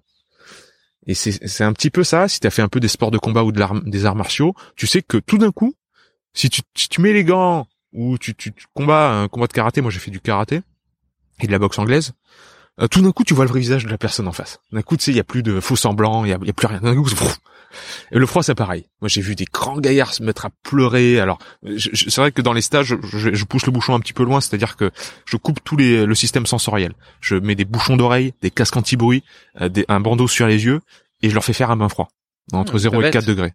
Et là, euh, moi, la première fois que j'ai fait ça, j'ai vu le mot froid s'écrire devant moi en lettres, comme ça. Des trucs. Il y a beaucoup de gens qui ont pleuré et je m'attendais pas à ce, que ce soit eux parce que je les prends un par un, tu vois, sans le groupe.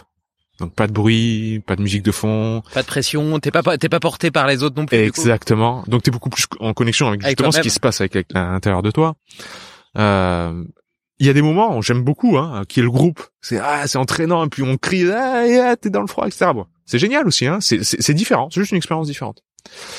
Donc tout est bien, mais ces moments-là, pour moi, ils sont, voilà, il faut regarder ce qui se passe chez la personne.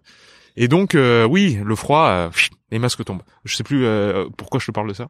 Je sais pas, mais en tout cas, c'est hyper intéressant. je j'ai jamais essayé. on était sur le chaud. On était sur le chaud, mais tu me disais, ouais, le froid, ça provoque un truc, c'est rédhibitoire, ça fait tomber les masques, voilà. Donc oui, et je te disais, le chaud, ouais, il y a, y a, quand même des processus adaptatifs qui sont relativement similaires. Alors on pourrait citer les, y a, dans le froid, c'est certaines certaines protéines qui sont libérées par par le corps qui s'appellent les, les CSP, donc les cold shock proteins. Et ben t'as aussi le, le versant pour le chaud, c'est les heat shock proteins. Et en fait ces protéines là, ce qui sont assez, ce qui est assez fou, c'est que c'est elles ont un pouvoir antiradicalaire, donc elles piègent les radicaux libres et elles sont ce qu'on appelle des protéines chaperones, c'est-à-dire euh, si tu chaperonnes quelqu'un, tu sais, tu le diriges, tu vois, tu, tu, es un peu son garant, tu, tu dis où aller, peut-être quand tu, tu feras la même chose avec ta ta, ta, fille. Euh, et ben là, ce qui est bien, c'est que ça permet de diriger aussi tout le processus d'autophagie. C'est-à-dire dans la cellule, euh, on crée sans cesse des nouvelles protéines. On prend l'ADN qui est notre code, le plan de bataille en gros, le plan d'architecture, et on fait à partir de ce code-là, on fait des, protéines. Donc là, euh, il y a tous les euh, l'appareil de Golgi, il y a, tous les euh, les organites à l'intérieur de la cellule qui travaillent de concert pour, pour créer des nouvelles protéines, mais ils travaillent pas parfaitement. T'as 30% de protéines qui sont mal formées en fait. Et si elle est géométriquement mal formée, la protéine elle est inutilisable. Que ce soit pour devenir une enzyme, que ce soit pour devenir euh, une protéine de structure, peu importe, si elle est mal formée, ça devient un truc qui va ne pas servir au corps. Donc ça, il faut le détruire en petits morceaux. Donc ça, t'as as des lysosomes, t'as as, certains acteurs qui sont là pour démanteler tout ça en acides aminés et pour être réutilisé. Ça, c'est l'autophagie. Eh ben, les heat shock proteins ou les cold shock proteins, donc les HSP ou les CSP, euh, ce sont des protéines qui vont diriger en fait cette autophagie pour dire bon, Là, il faut qu'on recycle en fait, faut qu'on fasse de l'autophagie de ce qu'on a déjà. Et ça, c'est hyper pertinent dans le nettoyage interne des cellules. C'est pour ça que c'est on dit que le chaud et le froid sont protecteurs euh, et permettent de lutter contre le stress oxydatif. Alors, j'aime pas utiliser des mots comme ça parce que ça veut rien dire lutter contre un stress oxydatif. Il n'y a pas de lutte hein, dans le corps. Euh, il n'y a pas un mauvais stress oxydatif. Il y a pas, il y a que, il y a, qu'une adaptation constante du corps par rapport à ce qu'on lui propose. Et le corps, il a toujours raison son adaptation est toujours juste. Et là, on entend un âne qui est en train de gueuler au loin, c'est génial. J'adore. Et, euh, et quoi Et prendre une douche froide 5 minutes tous les matins, ça suffit à, à diriger correctement cette autophagie euh... Là, tu vois, si je suis un mauvais thérapeute, je vais te répondre oui ou non. Si je suis un bon thérapeute, je vais te dire ça dépend. Parce que toute question quantitative, c'est-à-dire qui commence par combien, euh, combien de temps, combien de répétitions, euh, combien de calories, combien de protéines. Tout ce qui commence par combien. Si la personne vous, vous répond euh, de manière absolue, c'est-à-dire 30 grammes, 30 minutes, 5 minutes, oui ou non, etc., et qu'elle répond pas, ça dépend, fuyez. Parce qu'elle essaye d'imposer sur vous un dogme, une doxa, un truc qui a été lu ou elle fait un travail de perroquet. voilà. Ou sinon, elle pense vraiment bien faire. Hein.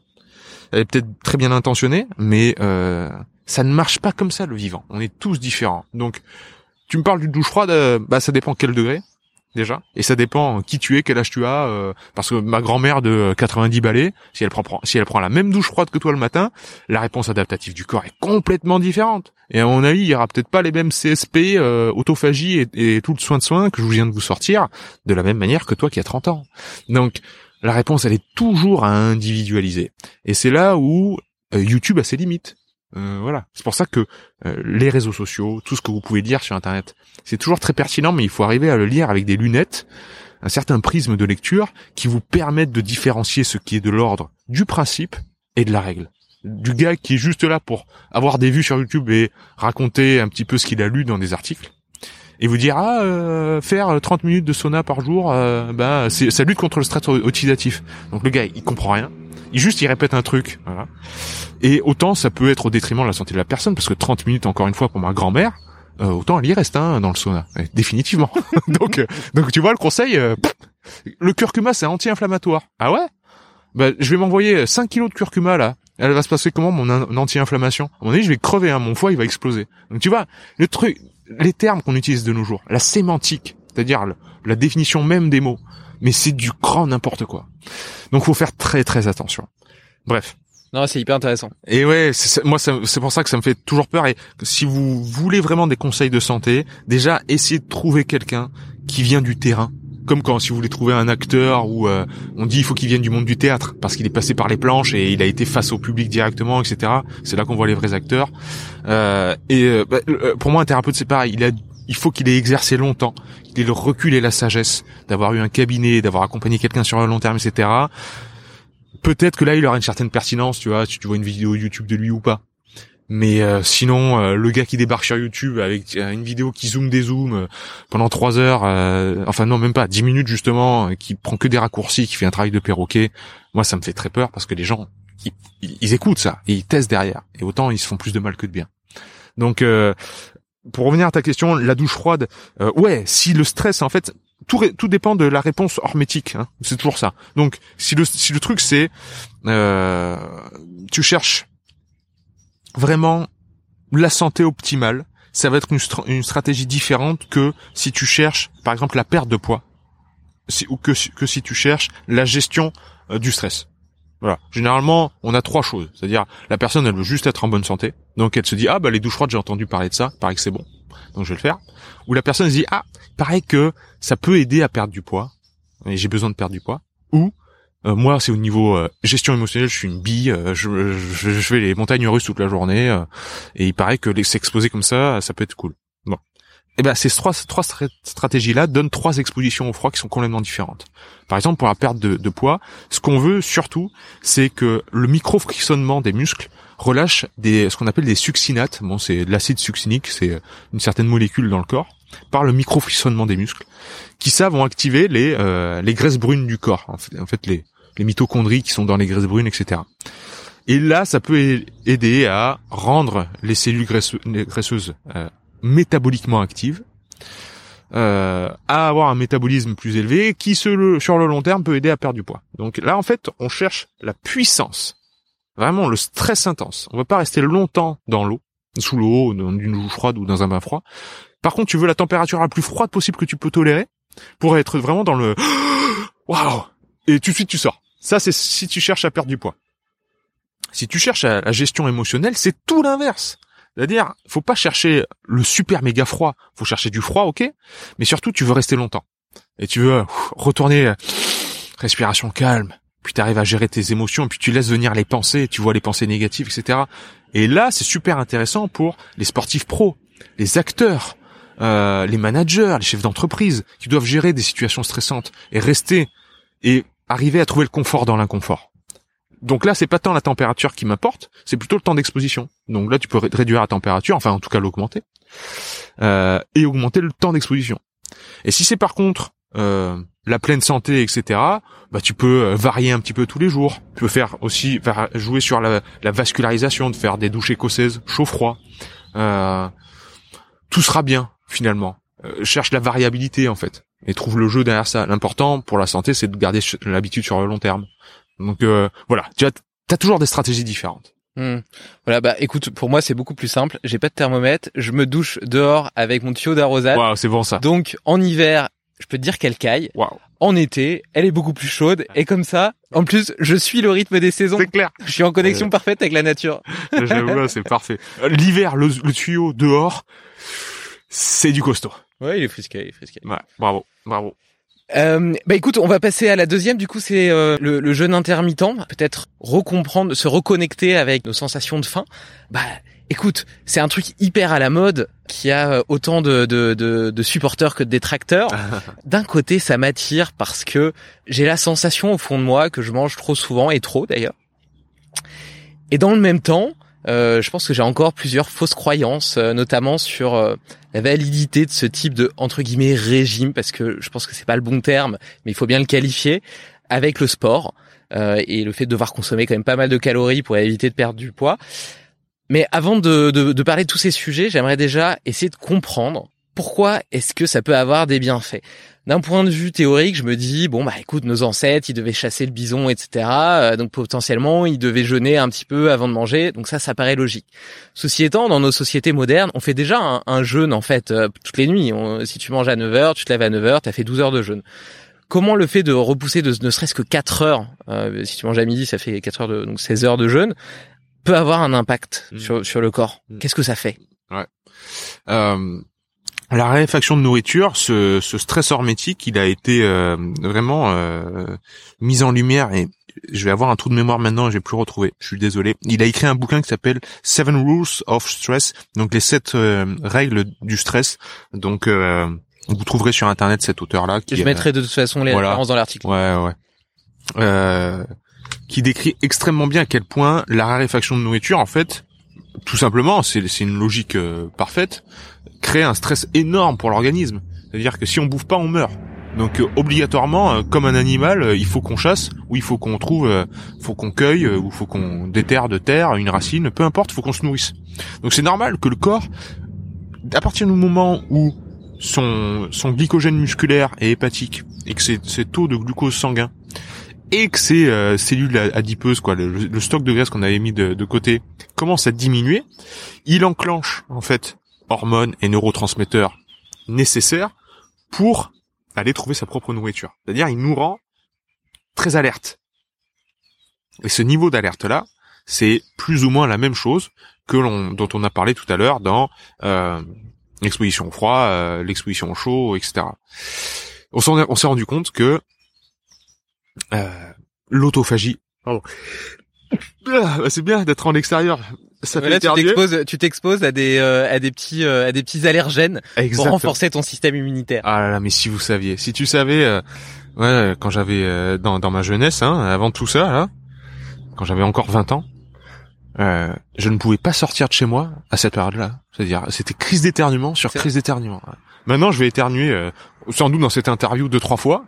Mais punaise, qu'est-ce que ça fait du bien, quoi, de de, de plus vivre euh, enfermé chez toi. Euh, mais ouais, c'est clair, avec les yeux, tu sais, comme ça, parce que tu te frottes les yeux et les yeux rouges. Etc. Enfin bref, bref.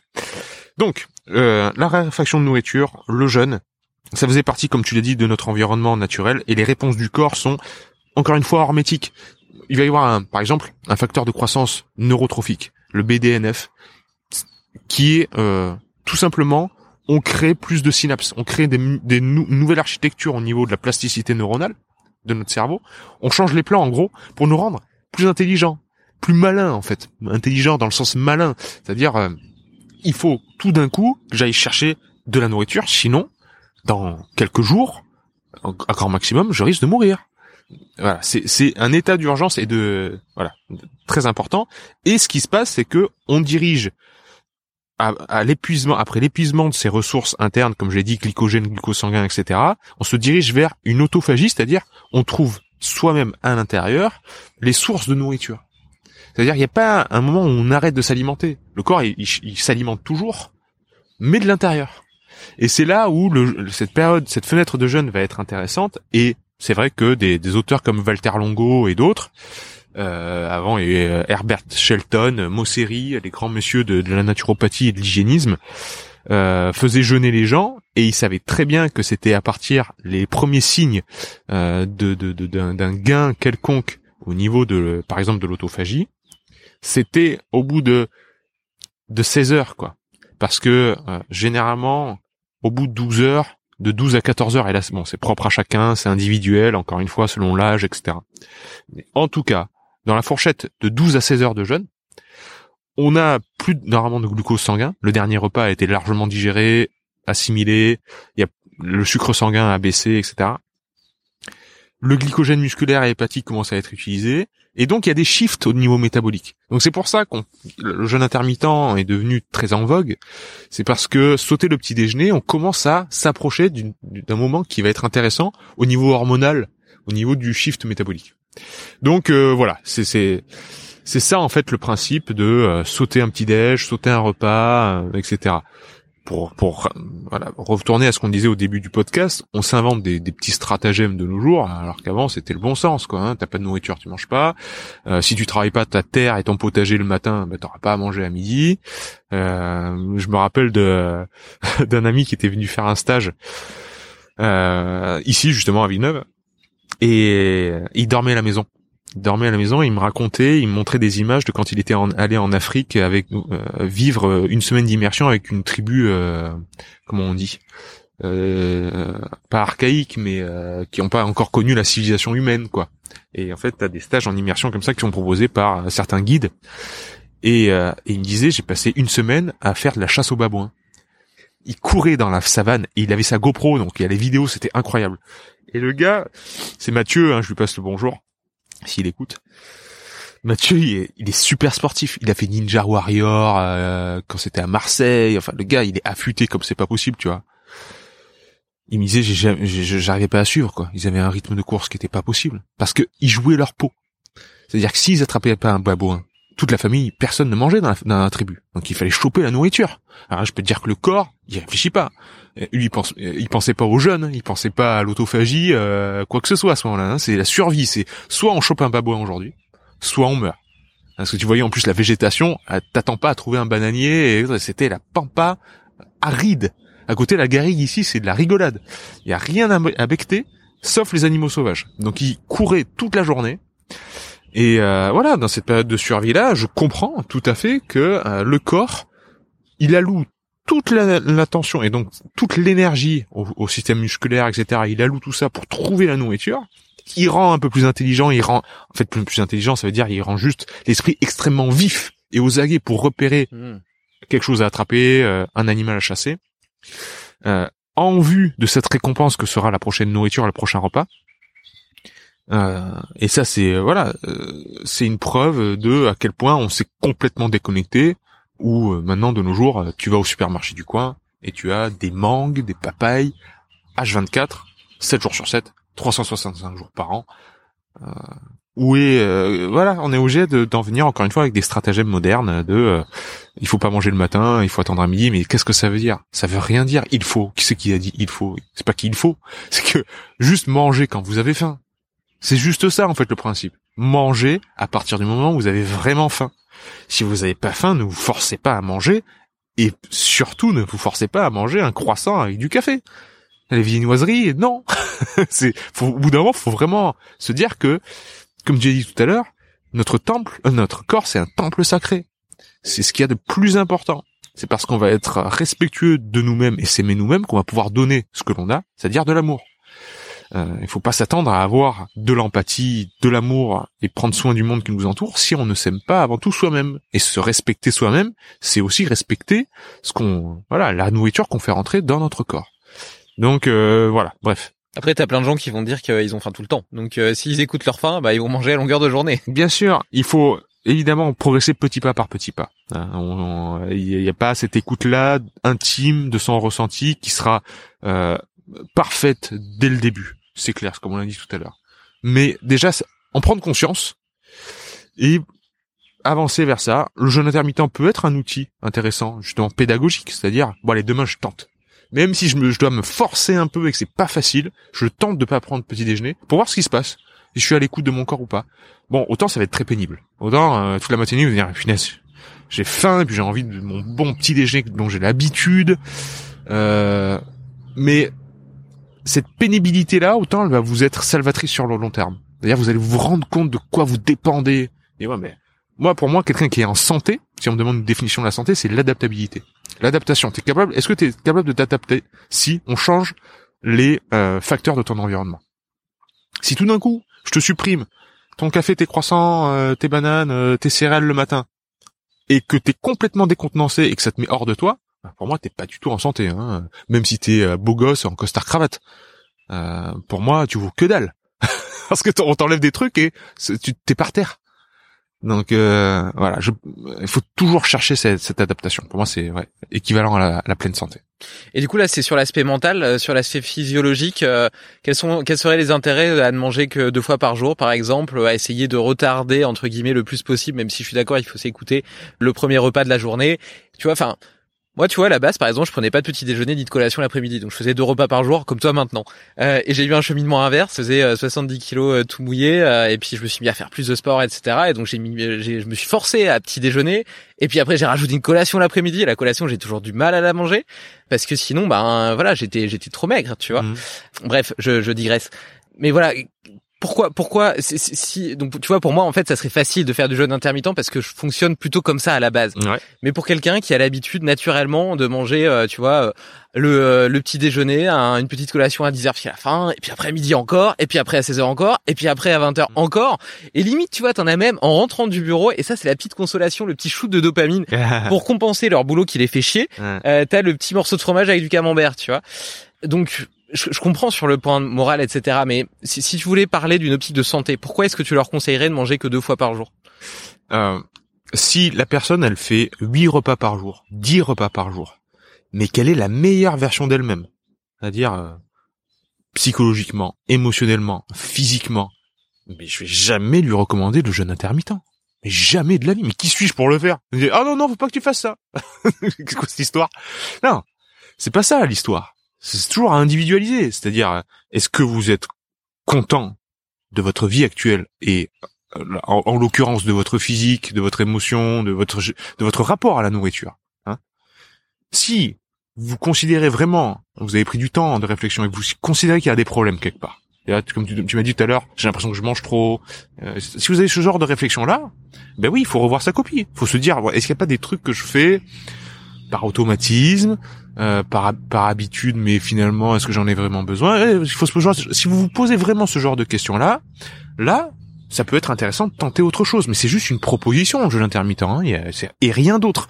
Et il y en a qui, encore une fois, parce que c'est Internet et parce que c'est comme ça, c'est c'est très euh, soit tout noir, soit tout blanc. Le jeu intermittent, c'est l'alpha et l'oméga tout d'un coup, ou tout d'un coup, sinon c'est de la merde. Tout le monde dit que c'est pourri, euh, il faut surtout pas le faire. Mais qui a dit ça? Voilà. Et ceux qui ont dit ça, encore une fois, qui sont aussi absolus, pour citer encore une grande référence, Star Wars, il n'y a que les seigneurs Sith qui sont aussi absolus. Voilà. Moi, je suis dans la relativité des choses, c'est-à-dire l'adaptabilité à euh, au profil de chacun. Donc, si le système actuel ne fonctionne pas et que tu veux changer les choses, teste le jeûne intermittent. Mais teste. Si ça te met dans un état pas possible, arrête. Franchement, je ne sais pas quoi dire d'autre. Le truc, le truc, c'est qu'on est de nos jours constamment métaboliquement insultant. C'est-à-dire notre corps, il nous envoie des signaux et on lui donne un truc inverse. C'est c'est infernal.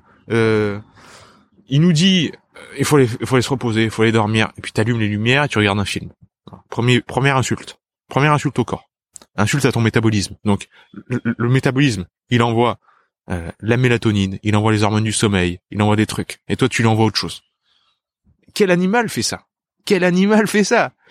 Euh, Le renard dans la forêt, son organisme, il dit de dormir. Même mon chien, hein, à la maison, il a envie de pioncer, il pionce. Point barre. Par contre, il voit un oiseau dehors, il a envie de sprinter, il sprint.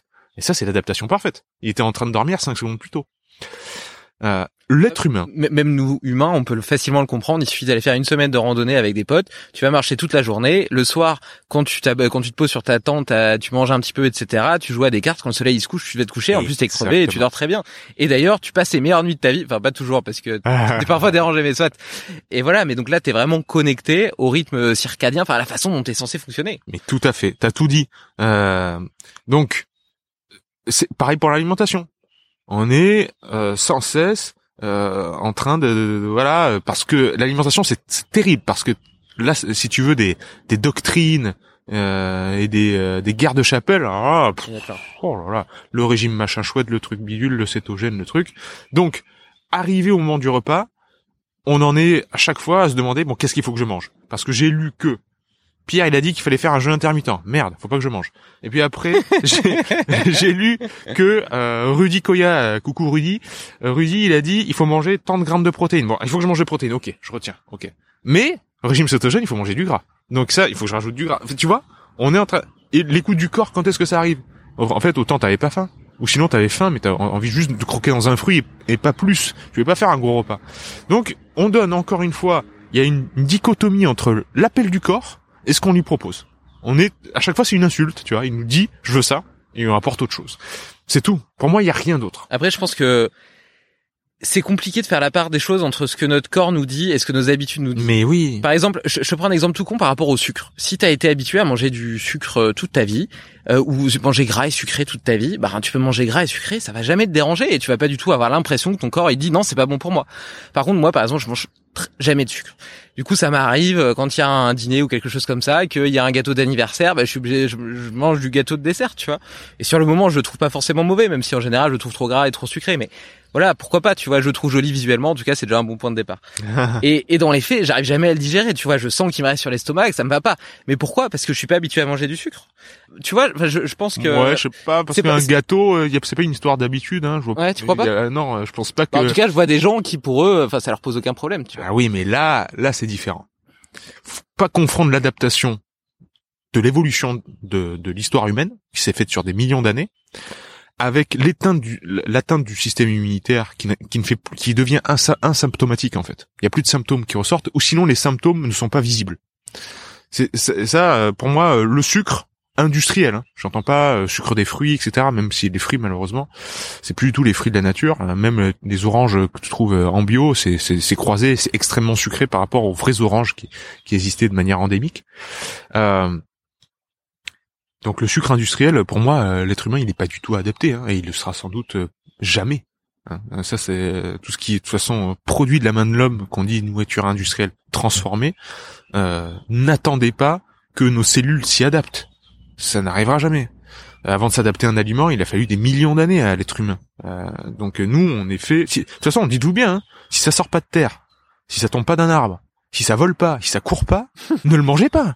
C'est-à-dire qu'un paquet de chips, what? Non, une pizza, mais pourquoi? Hein? Euh, Moi, ce qui me fait peur, c'est pourquoi les gens ne se demandent plus pourquoi, ils ne se demandent plus pourquoi.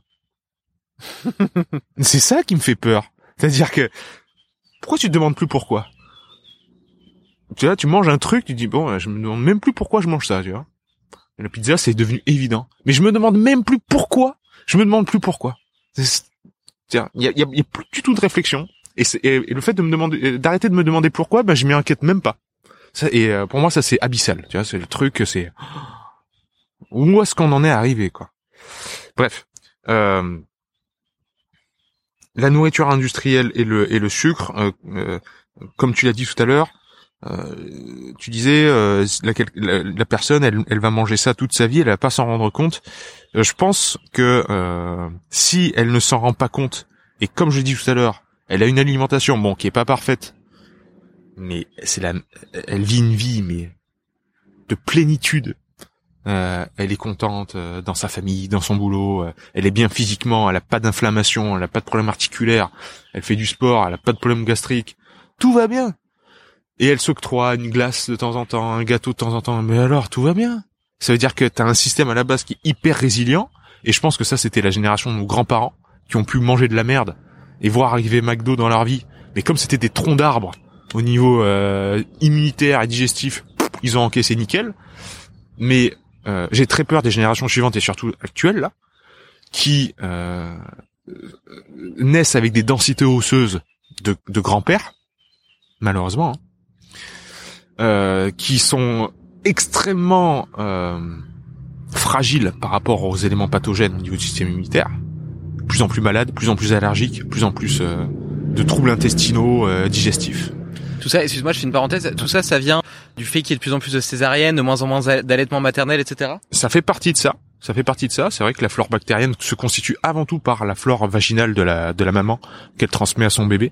Donc le fait de ne pas passer par les voies naturelles fait que euh, bon bah t'as pas un peuplement de la même manière, mais d'un- d'un- dans un spectre plus large, euh, encore une fois, on manque de- d'exposition à la volatilité. hein, euh, donc les, les souches bactériennes qui sont dans le foyer, les souches bactériennes par rapport à la vie qu'on avait avant, où il y avait les animaux de la ferme, les animaux dans la maison, euh, où on vivait euh, avec le chaud, le froid, et tout ce qu'on a dit auparavant dans ce podcast, faisait que ces temps difficiles, entre guillemets, créent des individus, des individus résilients. Et les temps faciles créent des individus faibles. C'est aussi simple, simple que ça. D'autant plus avec des bébés où tu prends 50 000 pré- précautions pour être sûr que justement ils soient bien dans un milieu hyper aseptisé, tout Mais propre, bien etc. sûr. Il faut pas de sale. Qu'est-ce que diraient nos amis euh, Seb Zimmer, Alex Chartier et Mathieu Boulet si on leur disait euh, quand, quand ils nous parlent de la motricité et de prendre le bébé par les mains pour le forcer à marcher Il dit mais non, laisse-le au sol. Il faut qu'il apprenne à ramper.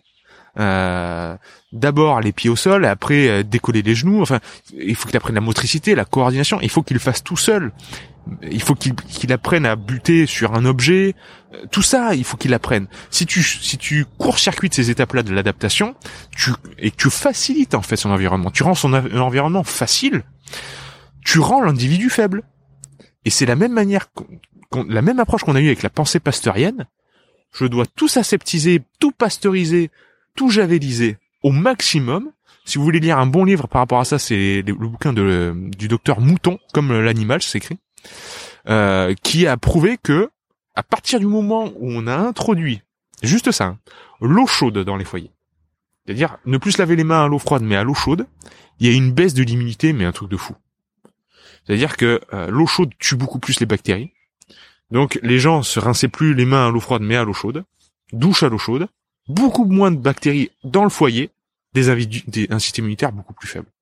Donc euh, rien que le fait là qu'on passe la journée les pieds dans l'herbe tous les deux à discuter, on est en train de se renforcer parce qu'on est exposé à plein de trucs qui volent, euh, des insectes, des machins, des trucs.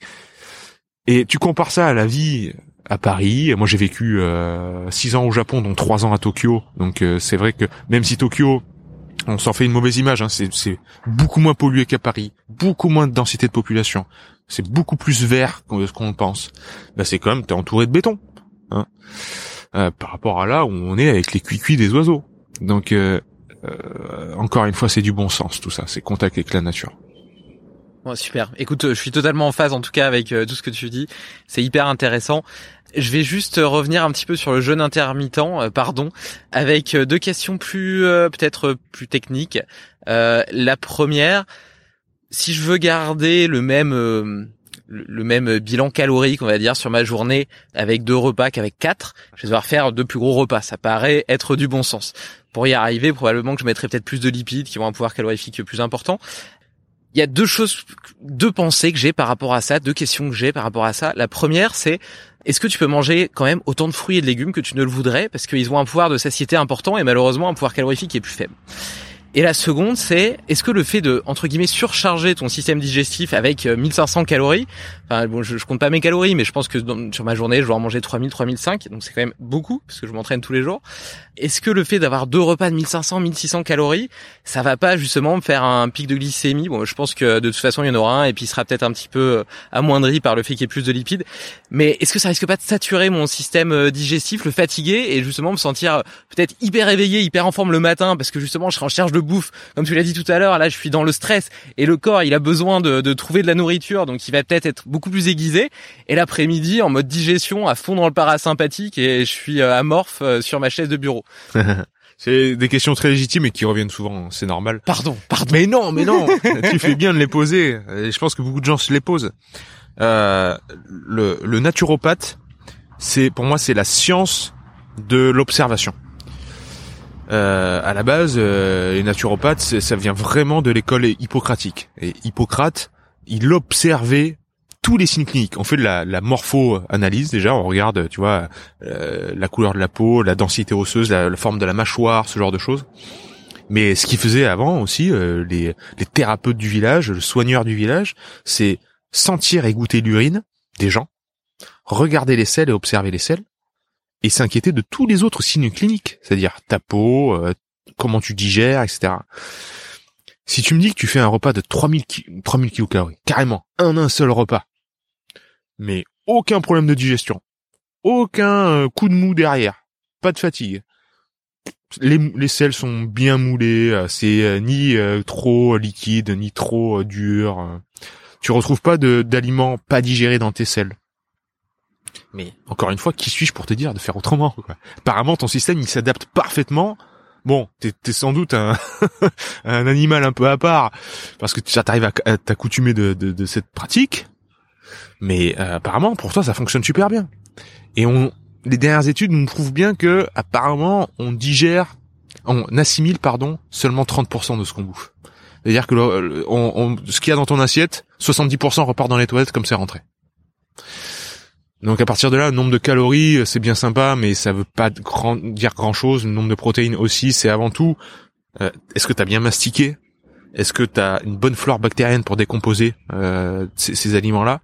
Est-ce que ça rentre bien dans ton corps, dans ton sang? Et une, une fois que c'est dans ton sang, là, oui. Est-ce que ton insuline, est-ce que le glucagon, est-ce que les autres hormones qui gèrent l'utilisation des ressources, le stockage ou le déstockage fonctionnent bien? Là, on va s'en inquiéter. Donc tu vois, il y a plein de paramètres en fait à tout ça. Euh, donc euh, si tu testes ton truc pour manger tes 3000 kilocalories sur seulement deux repas. Par contre, le gros repas, ça t'explose le bide. Euh, ça fermente de partout, ça te donne des renvois, ça te donne des gaz, etc. Mais là, hop, deux stratégies. Je divise en trois repas. Je fais une collation au milieu des deux, donc je fais des repas plus légers. Autre stratégie, c'est vrai, j'enlève ce qui est fibreux. Hein. J'enlève peut-être, je réduis fruits et légumes parce que c'est vrai que c'est ce qui prend de la place euh, et ce qui va apporter très vite de la satiété. Donc euh, peut-être que je me concentre un petit peu plus. Je revois le contenu de l'assiette en fait. Soit je revois le timing, soit je revois le contenu. Et le contenu, ouais, c'est vrai que euh, tu as certaines hormones, je pense surtout à la cholécystokinine, la CCK, qui est sécrétée au niveau du, du euh, qui gère beaucoup avec le, qui, envoie un, rétrofeedback en fait, un, signal au cerveau pour dire hop, on a eu assez de d'acides aminés et de et d'oméga 3, c'est surtout ça en fait qu'elle check. Euh, ces deux-là, c'est bon, on arrête de manger, on a la satiété. Donc euh, j'irai plus, tu vois, si, si on parle du contenu de l'assiette et qu'on veut vraiment rester dans ces deux repas-là, sur des produits riches en oméga 3, des produits riches en, en bonnes sources de protéines, que ce soit animal ou végétal. Si t'es vegan, tu peux trouver euh, les équivalents quelque part. Euh, voilà. Euh, donc des produits de qualité. Euh, plutôt et et, euh, et si c'est vraiment un problème de ballonnement, ventre qui voilà, tu sens pas bien, lourdeur, etc. Bah réduire un peu euh, fruits et légumes. À partir de là, si tu fais tes propres expérimentations, tes propres tests, je ne vois pas comment en, en trois semaines tu peux pas trouver ta formule qui te, que, te convienne. En tout cas à ce moment-là, quitte à la revoir l'année prochaine. Est-ce que c'est pas dommage de réduire un peu les fruits et légumes euh, quand on sait, quand on connaît leur pouvoir antioxydant euh, bah, Tu vas me dire que ça veut rien dire, c'est que le stress oxydatif. Je m'en doutais. ouais, ouais, euh, c'est dommage si euh, c'est dommageable en, en, tout cas euh, si ça te rend malheureux. Hein? Moi, c'est uniquement ça qui m'intéresse. Parce que sinon, le fruit, on lui a rien demandé, il est là, il est dans son assiette, il est ni bon ni mauvais, hein, il est neutre. Il hein. faut bien comprendre que les aliments, ils sont neutres. Hein. C'est toujours la réaction que ça a sur le corps qui est importante. Et sur l'esprit. Donc si la personne elle est elle dit putain cet été il y a des figues. Puis les figues j'adore ça c'est mon préféré je peux pas en manger parce que Pierre il a dit qu'il fallait pas en manger pendant le repas. Et puis euh, les combinaisons alimentaires etc et que ça la ça la vraiment ça la ça la terrasse quoi. Et ça ça lui fout une angoisse pas possible. Ben là on a tout faux. Tout faux. Euh, donc euh, voilà. Si par contre la personne dit ouais bon c'est vrai j'aime bien les fruits mais en fait euh, si je croque dans une fraise ça me suffit quoi. Je veux juste le goût fruité et j'aime ça. Moi c'est mon cas. C'est vrai que je peux très bien me satisfaire de si j'ai envie d'une touche sucrée une fraise deux fraises ça peut me suffire. Et là cette période des fraises et c'est vrai j'ai pas besoin de m'en gaver quoi. Mmh.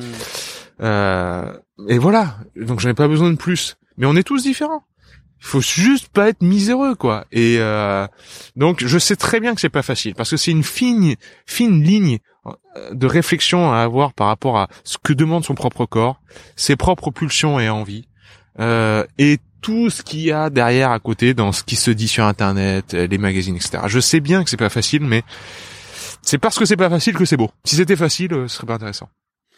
Non, non, bah clairement, clairement. Après, je pense que voilà, c'est comme tout, c'est quelque chose qui se fait petit à petit. Si tu es à l'écoute de toi, que tu fais des tests, des expériences, et comme tu le dis très bien, il n'y a pas de formule magique. Euh, par contre, tu peux toujours tester, faire l'expérience. Le jeûne intermittent plaira peut-être pas à tout le monde, mais euh, tu peux le faire le test pendant.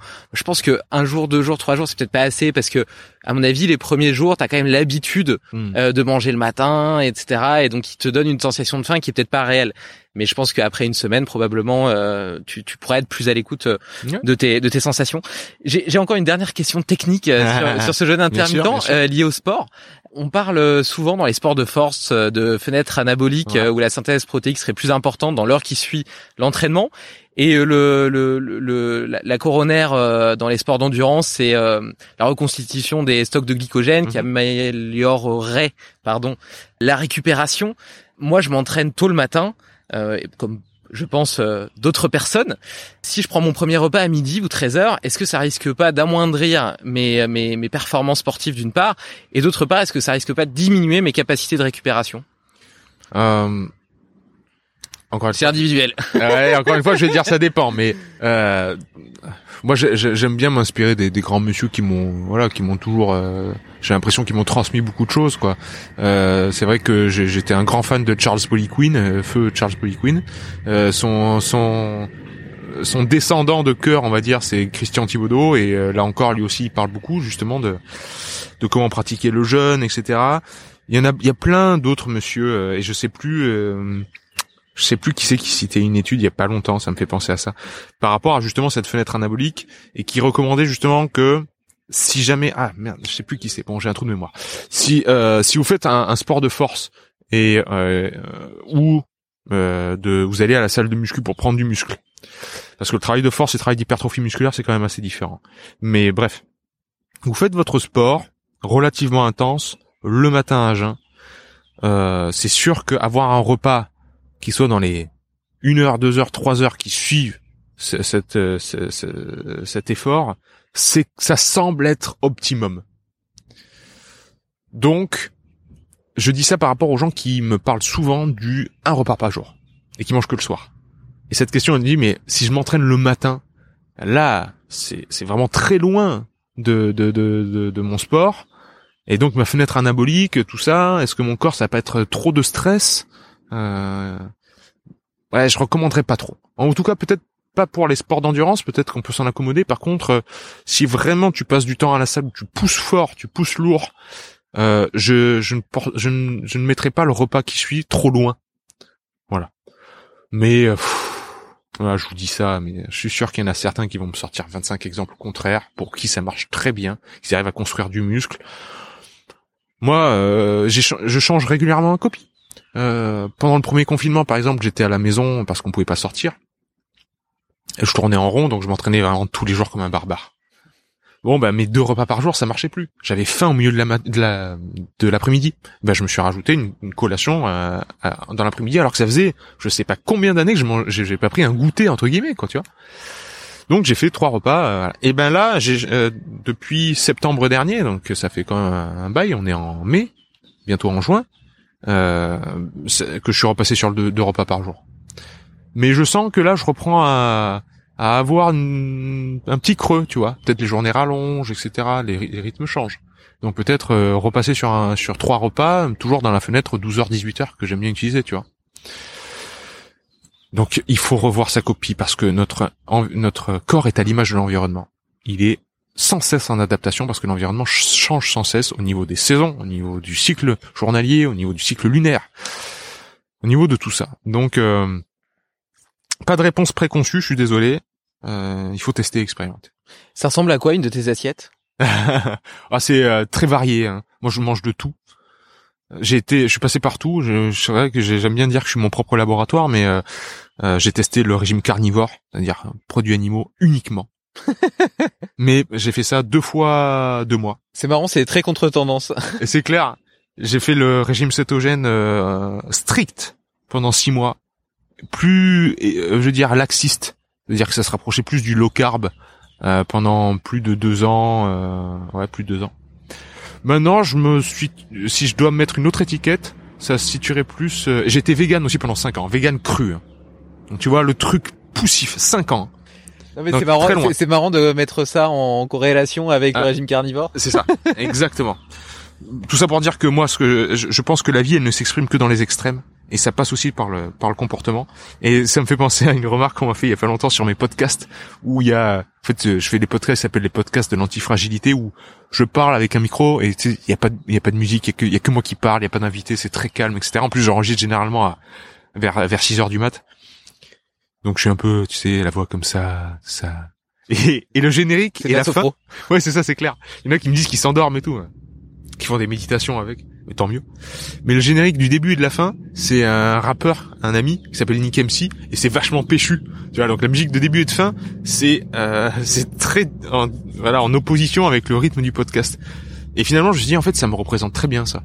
Tu vois, ces deux extrêmes là.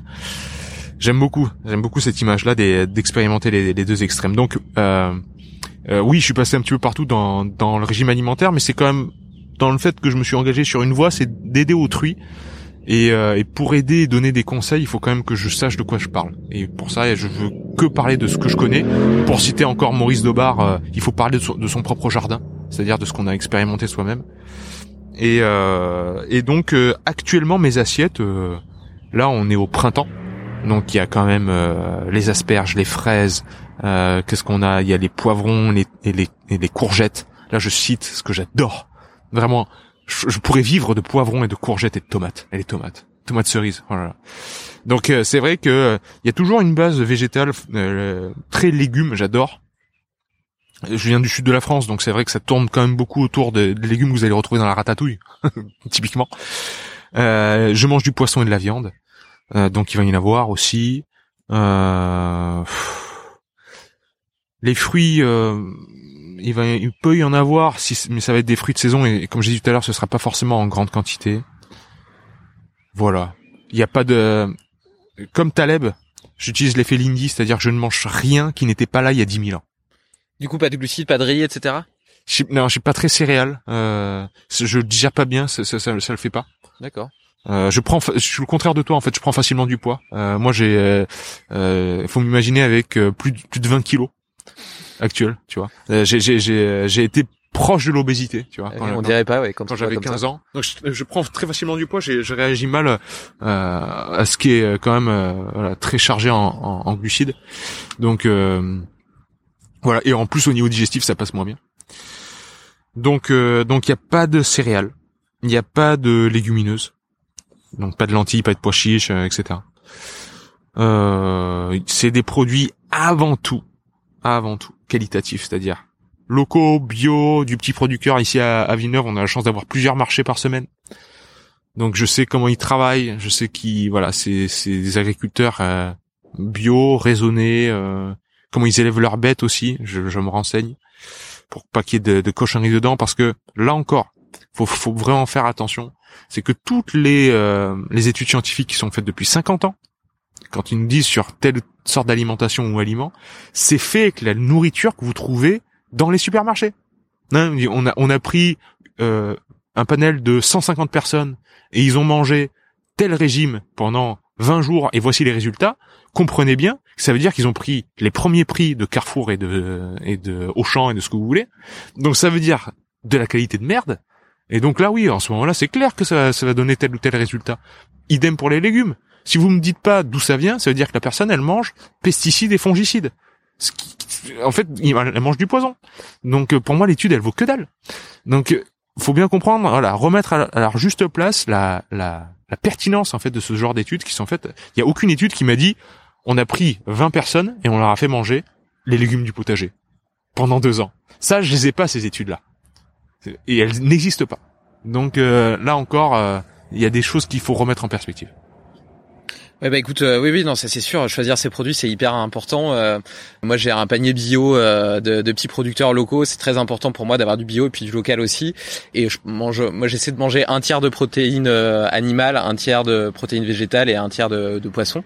Pour le poisson c'est plus compliqué, mais pour les protéines animales justement le bien-être animal, la façon dont les vaches ont été élevées, etc. Là, il y a pas longtemps, tu vois, j'étais en week-end en Lozère et euh, je voyais les vaches de, sur les plateaux de l'Aubrac en pleine nature avec un beau poil, etc. Des grandes étendues à perte de vue. Je me suis dit, putain, elles sont heureuses ces vaches-là. Je suis content de les manger. Euh, à côté de ça, tu vois, ma, mère habite en Bretagne. Euh, tu, les vois parfois parquées les unes à côté des autres. Ou le veau, par exemple, j'ai appris que le veau, euh, ils voyaient jamais la lumière. Ils étaient, ils étaient parqués dans des trucs hyper petits pour éviter mhm. que leur muscle se développe et que la viande reste tendre. Mhm. J'ai pas envie d'en manger, tu vois. Moi, ça, ça me déprime. donc c'est clair que, d'ailleurs, je pense que quand tu considères ton, ton corps comme un temple, mm-hmm. comme tu aimes à le dire, et que tu apprécies cette connexion avec la nature, c'est difficile de pas aussi avoir une conscience écologique, une conscience du bien-être animal. Alors moi, je suis pas du tout dans le véganisme, etc. Je suis, je mange de la viande, du poisson, mais pour moi, le bien-être animal, le fait qu'ils aient été bien traités dans leur vie, euh, etc., c'est hyper important. Ouais, ouais, ouais, non, clairement, hein, c'est, je comprends tout à fait ceux qui deviennent, qui ne mangent plus de, de produits animaux, par justement euh, idéologie, par, en se disant voilà je, je, je, veux lutter contre la maltraitance animale et ça je, je, je le respecte énormément et ça a été l'une de mes démarches. C'est euh, mais euh, et pourquoi t'en es sorti? euh, Par appétence, euh, juste parce que j'en trouvais, je n'avais plus envie pendant un moment et puis l'envie m'est revenue et je pense que on peut vraiment être respectueux de tout ça si euh, si on, on, vote avec euh, avec sa carte bleue et avec son argent en la plaçant dans le petit producteur du, coin encore une fois qui respecte ses, ses bêtes, qui les élève euh, respectueusement, qui les qui les, les tue quand il faut les tuer, de la manière dont il faut les tuer, qui laisse les bébés vivre avec leur maman longtemps. Il y a rien de plus déchirant que de voir les vidéos sur YouTube où ils, prennent les veaux à leur mère et la mère, la vache, littéralement. Hein. Elle court après le camion et tu la vois pleurer. Hein. C'est bouleversant.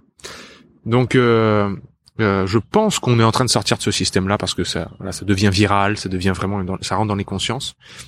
Là encore, le travail de mon cher Gunther Paoli, euh, mon maître à penser et mon ami, euh, ce qu'il fait c'est extraordinaire et dans plein de pays il a montré euh, que euh, élever respectueuse, respectueusement des animaux en en les faisant cohabiter, les poules avec les cochons, tout le monde, on augmente la qualité euh, de la viande, on augmente euh, leur longévité, on augmente la rentabilité du producteur, on augmente absolument tout, euh, et on régénère les écosystèmes. Ça s'appelle l'économie bleue pour ceux qui veulent se renseigner, de Gunther Poli. Euh, c'est en train de changer le monde et j'aurai plein de choses à dire bientôt. On refera un podcast où je te raconterai des trucs. Non, mais, ça euh, m'intéresse vachement. Justement, j'avais envie euh, quand tu m'as parlé en intro des entreprises dans l'environnement, etc., que tu mettais en œuvre. J'avais envie d'en parler avec toi, mais bon, c'est difficile d'aborder tous les sujets. Mais donc, c'est vrai que ça pourrait faire l'occasion d'un d'un deuxième épisode. Je te propose de terminer rapidement sur cette loi de l'Hormèse. Donc, il restait deux, deux, deux pans qui sont l'entraînement physique sportif et euh, la respiration. Est-ce que tu as, des choses euh, particulières, spécifiques à m'en dire que tu que tu voudrais évoquer? Tu vois, je, je, l'aborde comme ça parce que bon, ça fait euh, ça fait 1h42 euh, ah oui, quand même qu'on parle. Donc sur sur le sport, tu vois, j'ai déjà parlé par exemple avec Rudy Koya, avec Ken Chantous sur la préparation physique. Sur la respiration, je vais avoir Léo de Inspire Potentiel ah que tu dois connaître. Mais oui, j'ai préfacé son livre. Mais je sais, je sais, je sais, je sais, j'ai eu je l'ai lu aussi du coup du coup j'ai eu l'occasion de, de m'en apercevoir. Je me suis dit putain, le monde est petit quand même. C'est clair. Bah, c'est moi qui ai présenté Léo à, Fabien, Fabien Moine, qui est le, qui a les éditions XUV. D'accord. Et c'est les éditions XUV qui publient le livre. Euh, oui, oui, oui, Et, euh, et Léo m'avait demandé de faire sa préface, donc j'en étais très euh, honoré et heureux parce que c'est devenu un ami. On s'est rencontrés en stage. J'adore sa pédagogie, vraiment. Bah écoute, euh, c'est parfait. Mais donc, est-ce que tu as quand même deux, deux, mots à nous dire sur ces sur ces deux autres lois de l'Hormèse, dans la façon dont toi tu, tu les pratiques? Bien sûr. La respiration, c'est euh, c'est ma marotte. Hein. C'est vraiment, comme je dis souvent, si je devais aller sur une île déserte et qu'on me demande de retenir qu'une seule technique, parmi toutes les techniques de l'hormèse, de tout ce que tu veux, etc., je prendrais la respiration parce que tu peux tout faire avec. Tu peux tout contrôler, tu peux contrôler le système nerveux hormonal. Le jour où tu te sens pas bien, tu, te mets dans ta bulle, tu te concentres sur ta respiration, c'est fabuleux. Hein. C'est pour ça que Wim Hof, pour le citer encore, euh, il dit bien, hein, just breathe, motherfucker. C'est euh, juste respirer. Je, je traduirai pas à la suite. euh, il y a, y a, tout dans la respiration. Le yoga nous le dit bien. Celui qui maîtrise sa respiration maîtrise sa vie. Euh, donc euh,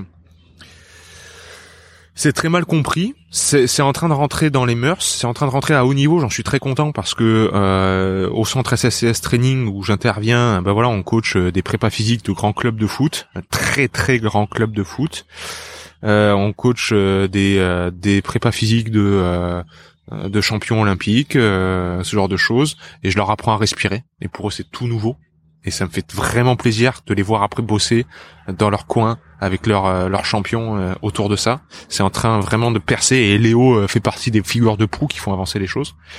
donc ouais, il y a, c'est un secteur magnifique comment l'expliquer en quelques mots euh, C'est trop vaste, mais euh, tu vois, si on prend qu'un seul facteur qui est très mal compris, c'est euh, l'importance du, CO2, du dioxyde de carbone.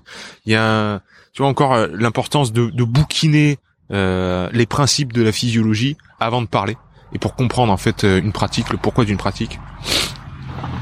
le CO2, c'est il y a un effet qui s'appelle l'effet Bohr, B-O-H-R, qui est connu en fait de, n'importe quel médecin hein, en fait c'est dans tous les livres de physio hein, euh, c'est très connu c'est que euh, le facteur principal qui fait relâcher l'oxygène contenu par l'hémoglobine qui est sur les, les globules rouges c'est-à-dire vos globules rouges transportent l'oxygène ce qui donne l'oxygène aux cellules c'est la présence de CO2 dans le sang. C'est-à-dire que c'est parce qu'il y a du CO2 dans le sang que l'hémoglobine va être déformée elle va relâcher l'oxygène et les cellules vont pouvoir respirer. Si vous, si vous ne savez pas accumuler et tolérer le CO2 en vous, et que vous hyperventilez tous les jours, constamment par la bouche par exemple, eh ben vous allez avoir une tolérance très faible au CO2.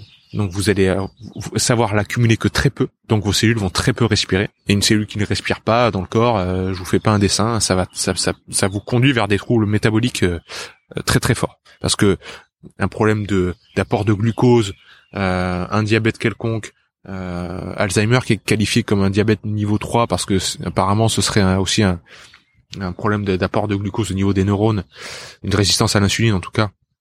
Euh, tout ça, c'est sûr que le glucose est important, mais l'oxygène, la respiration cellulaire, ça on peut pas s'en passer. On peut s'en passer beaucoup moins facilement que du sucre. Euh, donc euh, ouais, euh, savoir respirer calmement, retrouver cette connexion là avec sa respiration, ça peut nous aider à gérer notre système nerveux, notre gestion émotionnelle. ça peut nous aider dans la performance si on est sportif. C'est euh, c'est sans fin la respiration. Vraiment euh, donc euh, je ne peux que vous recommander de, de, de prendre conscience de ça. C'est gratuit c'est des outils qui sont à la portée de tout le monde. Le yoga essaie de nous le transmettre depuis des millénaires mais le problème c'est que c'est une culture qu'on connaît pas trop qui utilise des termes qui peuvent nous sembler un peu exotiques donc parfois un peu rebutants euh, mais maintenant en Occident, il y a plein de gens comme Brian McKenzie, comme Patrick McKeown, euh, qui font voilà. Alors bon, c'est en anglais certes.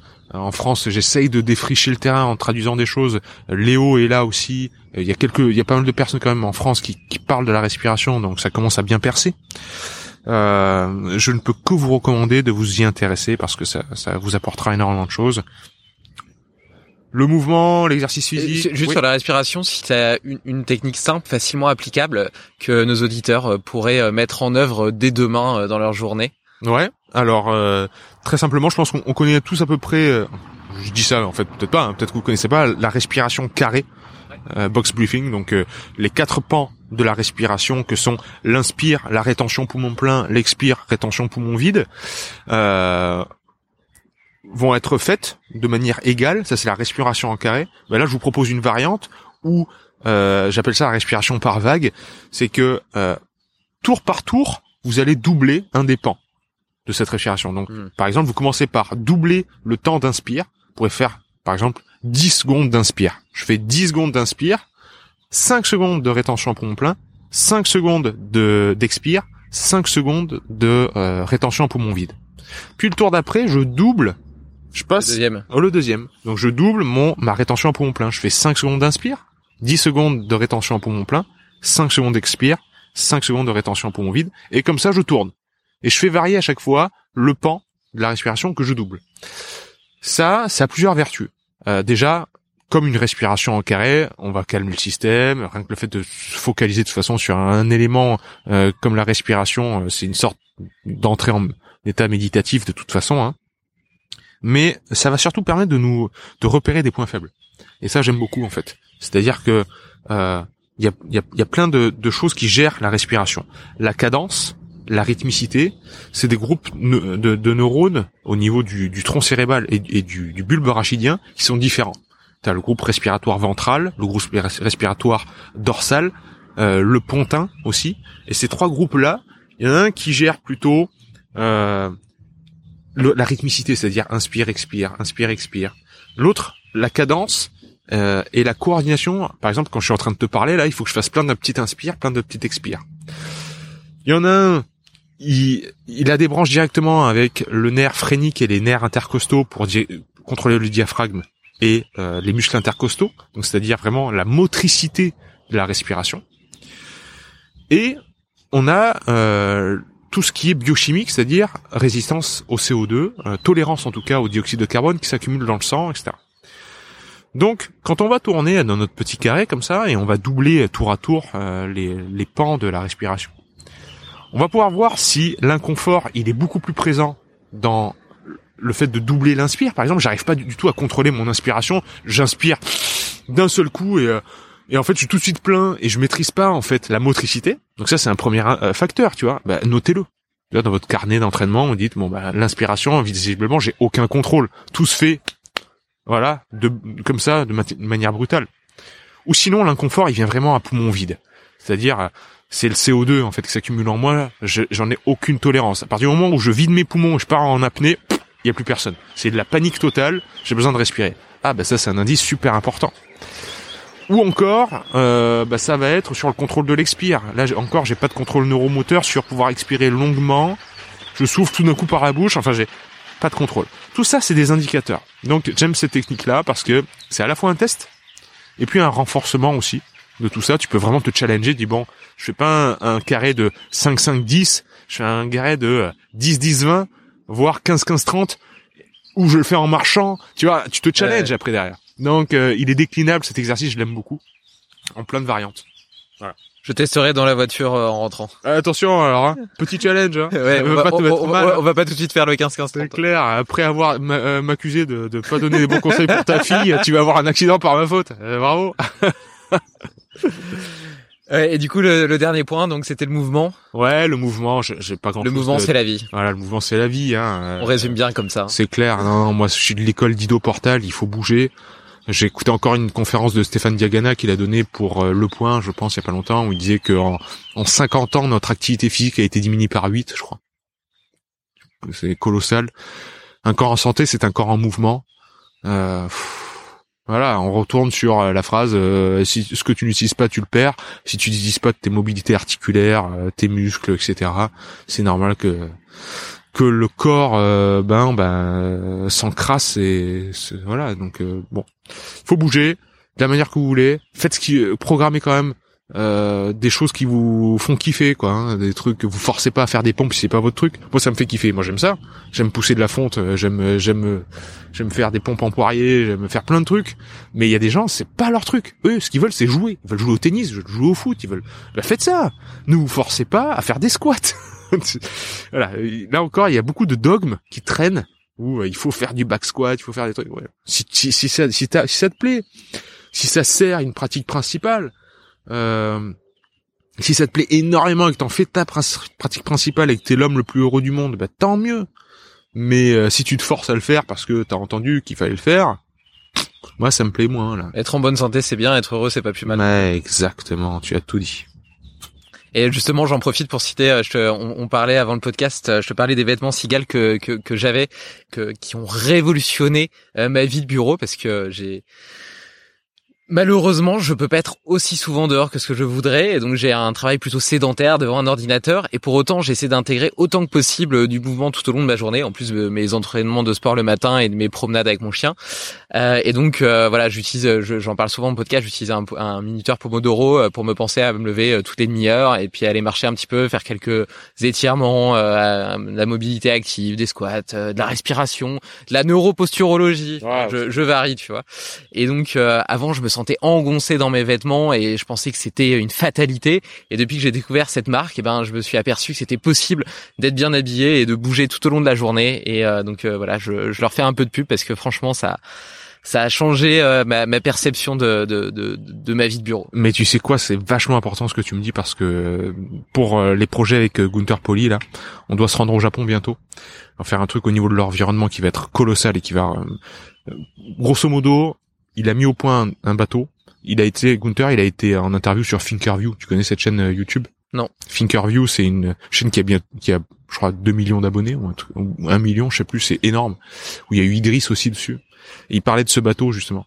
C'est le seul bateau, ça va être le seul bateau bientôt. Euh, il est déjà en train de dépolluer les mers du plastique en fait. Il dépollue euh, le plastique, etc. Mais ça va être bientôt le seul qui va pouvoir dépolluer les nanoplastiques, microparticules de plastique. Bref, autour de ce projet du bateau, euh, on doit se rendre au Japon bientôt. Le Japon, pour avoir y avoir vécu six ans, quand tu fais des rendez-vous protocolaires, c'est costard cravate obligatoire. Donc ta marque Sigal, je vais la poncer, je vais aller voir ce qu'ils font, parce que je, rien qu'à l'idée de me remettre des, des costards cravates et des chaussures aux pieds, ça me fout une angoisse. Donc euh, voilà, merci Euh, pour le tuyau. Avec plaisir, avec plaisir. Euh, écoute, pour finir, euh, pour finir un peu ce- ce- cet épisode, est-ce que tu pourrais nous détailler une journée dans, dans la vie de Pierre Dufresne? Quelles sont tes routines, tes hacks? Comment est-ce que comment est-ce que tu organises tes journées? Ouais. Euh, ce terme de hack, euh, euh, je l'aime pas du tout. Faudrait que je le dise à, à Léo d'ailleurs parce qu'il parle beaucoup de biohacking. de biohacking Le biohacking, moi, c'est on- pour moi, biohacking, ça fait comme si on était plus intelligent que le système et on trouvait des, tu sais, des raccourcis quelque part. Ouais, c'est du marketing aussi. Oui, je comprends, je comprends ce qui veut être dit, je comprends la philosophie derrière, c'est vachement intéressant et de toute façon, je me revendique un peu de cette philosophie-là aussi. Mais pour moi, c'est euh, ça serait manquer d'humilité. On est très loin de comprendre le système. Les hackers, en fait, c'est des gens qui sont plus intelligents que, que l'algorithme. Ils vont inventer, ils vont trouver les passes droits, etc.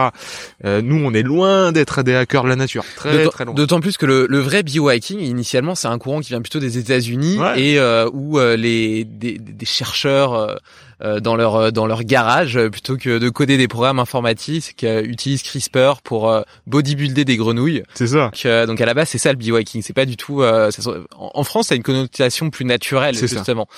plutôt une façon d'essayer de pirater notre physiologie naturellement. Mais aux États-Unis, c'est quelque chose qui est beaucoup plus beaucoup plus chimique. C'est clair.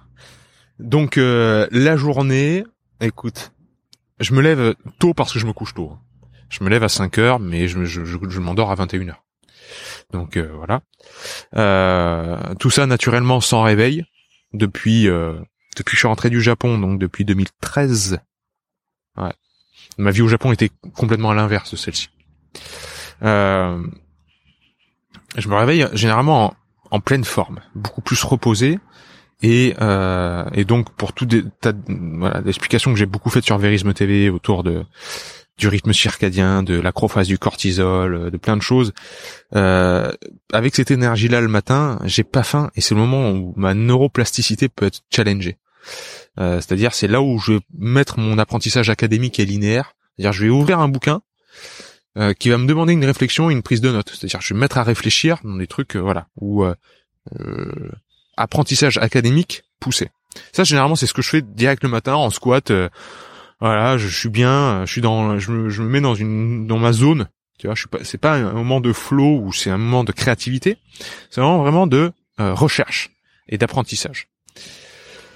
Après, euh, qu'est-ce qu'il va y avoir? Il va y avoir euh, sans doute une exposition au froid. Alors ça peut être une douche froide, un bain froid, et où je pars à m'entraîner.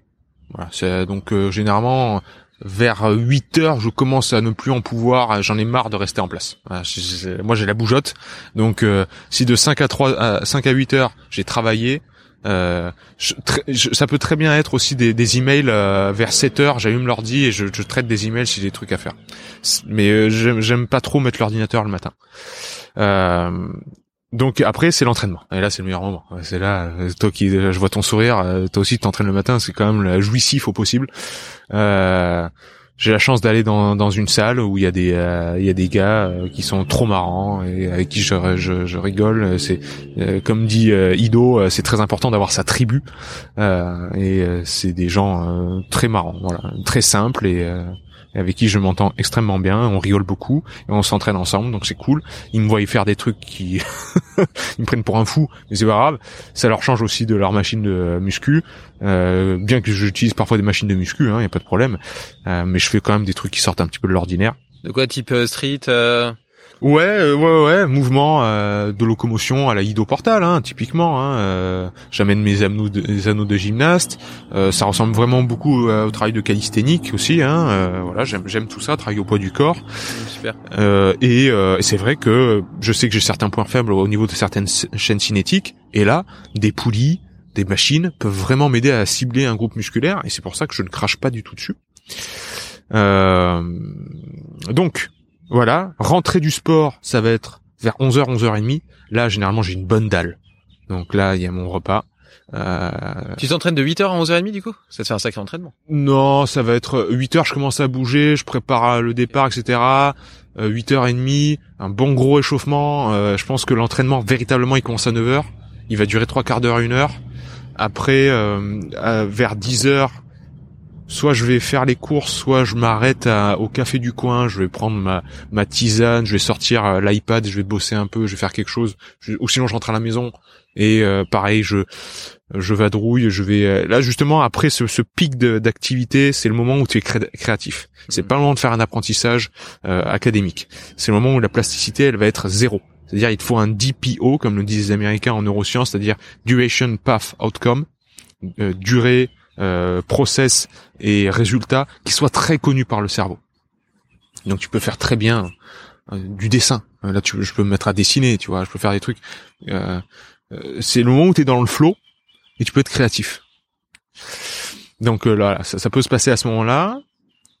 Euh, sinon, voilà, 11h, 11h30, euh, je- généralement je déjeune tôt, hein. je déjeune avant midi. Euh, mon repas. Après, je me suis chopé l'habitude de marcher après le repas. Hein, Depuis que euh, les gros monsieur de, du bodybuilding et du, euh, de l'entraînement de force que sont euh, Stan Efferding et, et l'autre, c'est qui déjà? Ah, encore, j'ai un trou de mémoire. Bon, bref.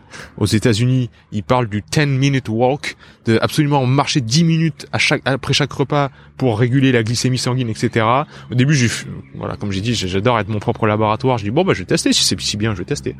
Et en fait, c'est super bon. J'adore de mettre, de pas me poser. Et après le repas, Mhm. boum, c'est juste marcher 10 minutes. Donc, 10 minutes, c'est extrêmement vite fait. Donc euh, voilà, je marche, je rentre, euh, je me fais une séance, euh, soit euh, j'ai besoin de dormir. La sieste en ce moment, j'en ai besoin. Euh, ça me fait du bien.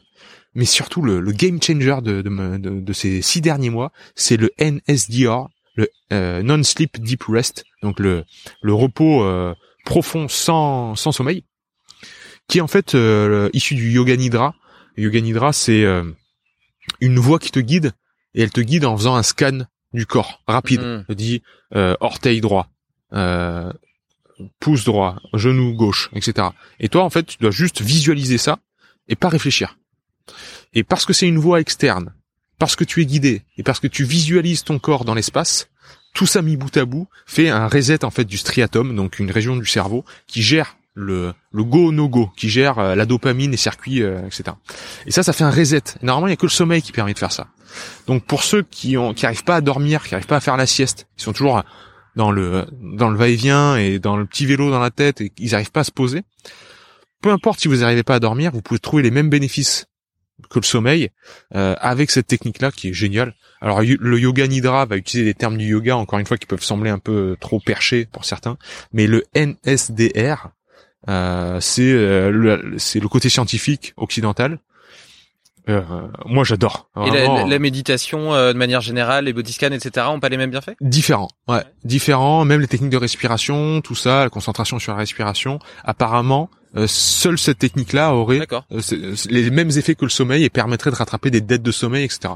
Donc, Je bon, testerai. ouais, à vraiment à tester. Moi, en tout cas, j'adore parce que euh, ça me permet aussi d'analyser les euh, et ça, c'est vraiment cette technique-là qui me le permet mes différentes phases d'endormissement. On parle tout le temps des phases de sommeil, tu sais, profond, léger, etc. Mais est-ce que tu as déjà analysé les phases d'endormissement? C'est-à-dire, euh, bon là, comme quand tu es en train de bouquiner, bon là, je, je suis à peu près éveillé, puis là, tu, tu commences à, tu commences un peu à fermer les Mm. yeux, et tu commences vraiment, tu vois les phases d'endormissement en fait, au moment où tu vas vraiment t'endormir. Et ça, ce qui est génial dans cette technique-là, c'est que tu le sens venir vachement à l'avance. Et tu dis, Mm. punaise, je suis en train de sombrer. Ah ouais, ouais, ouais, je suis en train de sombrer, ouais. Ça va venir. Et puis là, je sais que je vais m'endormir. Et, et- mais, mais maintenant, ça marche chaque fois. Ah, ça y est, je suis sur la bonne voie. Et en cinq minutes. Et C'est pas un blackout. Et c'est euh, pas un blackout, voilà, c'est ça que c'est progressif. quoi. exactement, c'est que tu peux vraiment prendre le temps de l'analyser. Et ça, c'est génial. Ok. Donc, euh, À tester, à ouais, ouais. Voilà ça, ou sieste, et ou sieste. Euh, vers 15-16 heures, voilà, c'est l'heure où on s'est retrouvé. J'ai un pic, un repic d'activité, donc là, ça peut Cool, être j'en ai profité. C'est clair. Ça peut être tourner une vidéo pour Verisme TV, enregistrer un podcast avec euh, un invité comme toi. euh, ça peut être une. euh, alors ce qui est, euh, ce qui est non négociable s'il n'y a pas voilà de vidéo ou quoi que ce soit, c'est la marche. Je pars me balader. J'ai une belle nature autour de moi. Euh, c'est à ce moment-là que je vais placer aussi euh, les techniques de respiration en marchant. Je rentre chez moi vers euh, vers 17 heures. Euh, je bidouille de trucs. Encore une fois, ça peut être du dessin. Ça peut être je- je- je- vraiment le dessin, c'est ma passion. Je les poste sur Instagram parce que c'est vraiment une voie pour moi euh, royale. Bah, Euh, tiens, j'irai voir. Je suis pas du tout euh, réseaux sociaux, donc Ouais. euh, du coup, euh, le compte Instagram de Limitless Project, d'ailleurs, c'est ma copine qui le gère. Donc, euh, tu mais euh, mais j'irai voir à l'occasion quand même. Ah curieux. bah ouais ouais. Je le poste régulièrement. Instagram j'aime bien parce que c'est plus euh, euh, informel. Veru, euh, Verisme TV, YouTube, comme j'ai commencé par ça, euh, tout le contenu que j'y mets, j'ai- j'ai- j'aime bien, que j'ai fait gaffe quoi, en gros entre guillemets. Instagram c'est c'est ce que je mets, ce que je fais tous les jours, hein, Mm. voilà, voilà. Dont les dessins. Euh, 18 h je vais manger.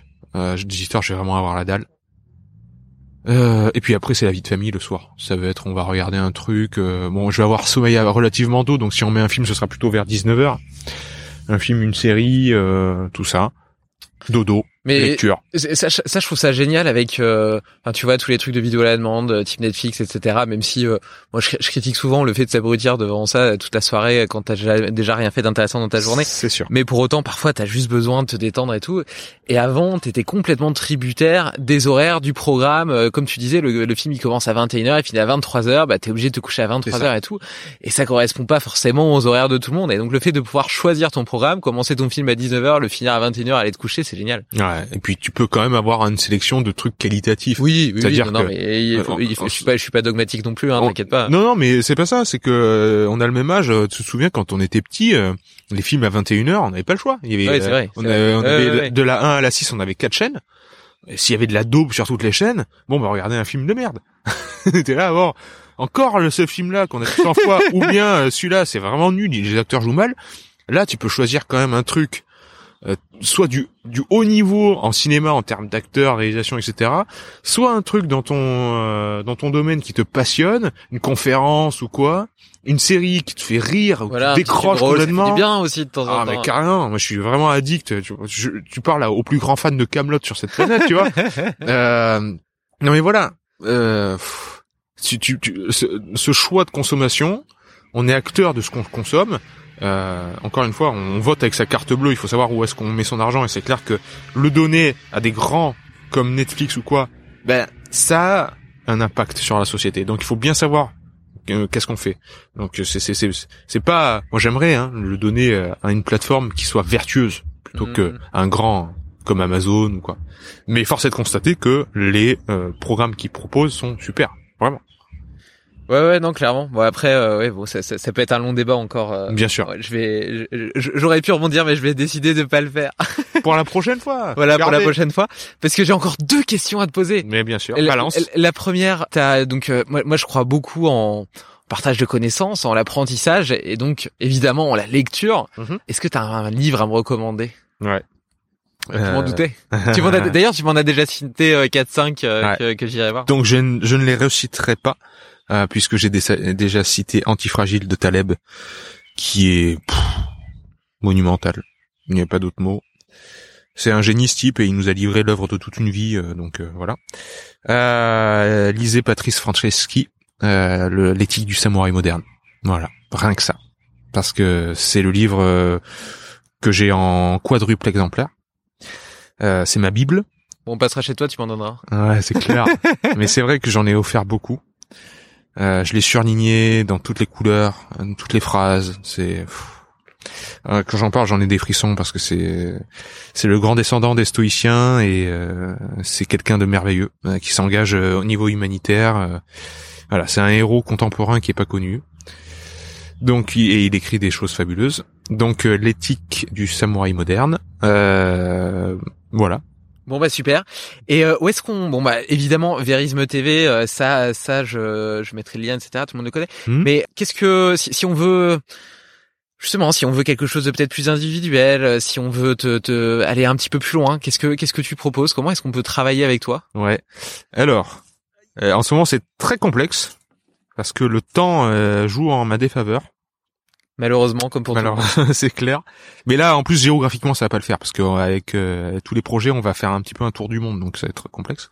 Bref, euh, je me suis engagé auprès de euh, trois équipes professionnelles et quelques athlètes professionnels qui me prennent euh, beaucoup de temps, euh, dont une équipe de basket euh, dont j'en parlerai bientôt parce que c'est c'est du basket féminin, donc c'est- j'adore me pénétrer dans ce monde que je ne connais pas trop, une équipe féminine.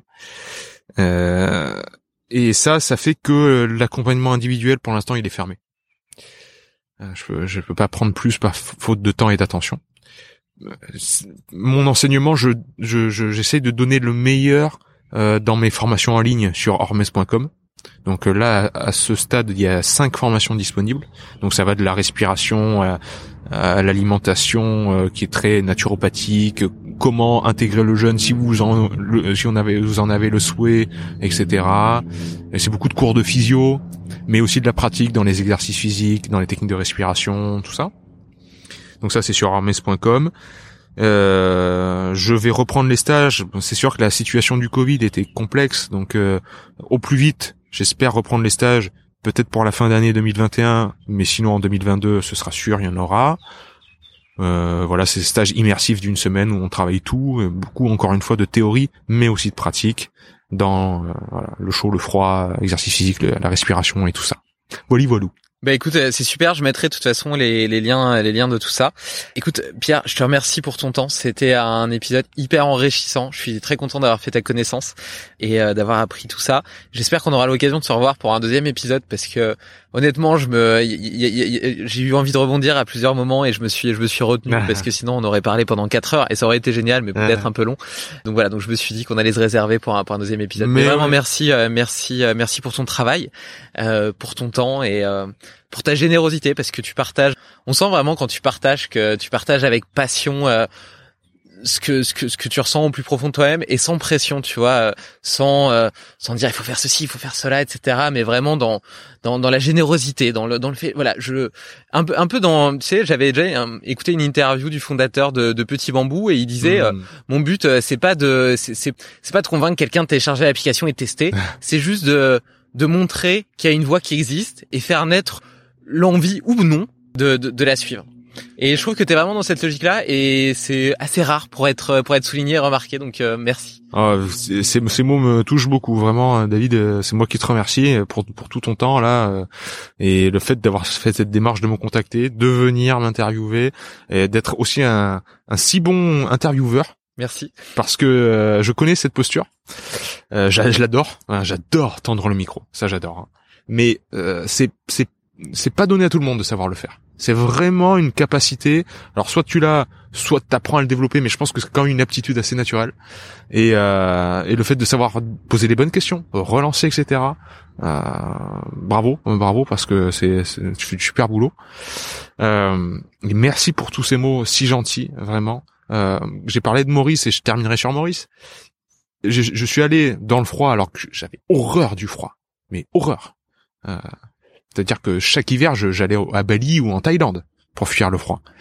Et je me suis dit bon, tu veux pas ça dans, ta vie, donc euh, tu vas te mettre, tu vas aller au cœur de la meule, tu vas aller voir euh, le yoga du froid, tu vas aller voir Maurice. Mais j'y suis allé pour apprendre l'exemplarité et la discipline. C'est tout. Les deux choses qui me manquaient dans la vie. Et, et, Maurice me les a transmises. Et ce que tu es en train de me décrire là, c'est pour moi inspirer les autres par sa, son exemplarité. En fait, il n'y a que ça. C'est-à-dire, on ne change pas les autres. On ne change que soi-même. Et si tu veux changer les autres, change-toi toi-même. C'est comme ça, c'est ce que tu vas rayonner sur l'autre. Et c'est pour ça que je pense que la médiocrité est le plus haut taux d'égoïsme. C'est-à-dire que à partir du moment où tu, tu acceptes la médiocrité en toi, dans ton temple sacré, comme on disait sur, sur, sur euh, précédemment, euh, tu rayonnes en fait quelque chose de négatif et donc tu es égoïste en quelque sorte parce que tu impactes les gens qui t'entourent. Donc, euh, pour le dire autrement, prendre soin de soi, c'est le plus haut taux d'altruisme. Et j'espère, j'espère que parce que je prends soin de moi, ça se voit et ça se sent, et donc je deviens altruiste, et donc je suis altruiste. Voilà. En, voilà. En tout cas, ce que tu, ce que tu viens de me dire, les compliments qui me vont droit au cœur, j'ai l'impression que ça reflétait ça, et donc euh, j'en suis très heureux et fier. Merci. Ouais, c'est le cas, c'est le cas. D'ailleurs, tu vois, moi à côté de ça, euh, je suis entrepreneur, j'ai une boîte, etc. Concrètement, euh, je pourrais arriver à l'heure que je veux, enfin faire ce que je veux. En fait, c'est ma boîte. Et pour autant, je me suis toujours astreint à être pile en à l'heure, même le plupart du temps largement en avance. Enfin, tu vois, à, m'appliquer toutes les règles que que, que j'ai dictées auprès de mes salariés, parce que justement, pour moi, la base c'est l'exemplarité. Et qui d'autre que le patron doit l'être ouais. Donc je suis tout à fait en phase avec ça. Je trouve que c'est c'est très bien de c'est très bien de le dire. Eh ben bravo, bravo David. Merci, à bientôt Pierre. À bientôt. Bye. Ciao. Bravo, tu as écouté cet épisode jusqu'au bout.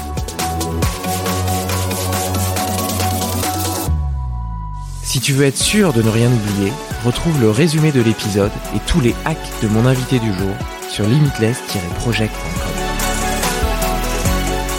Mais avant, pense à me laisser une note de 5 étoiles sur ton application de podcast. C'est la meilleure façon de soutenir mon travail et de m'aider à convaincre de nouveaux invités de venir partager leurs secrets.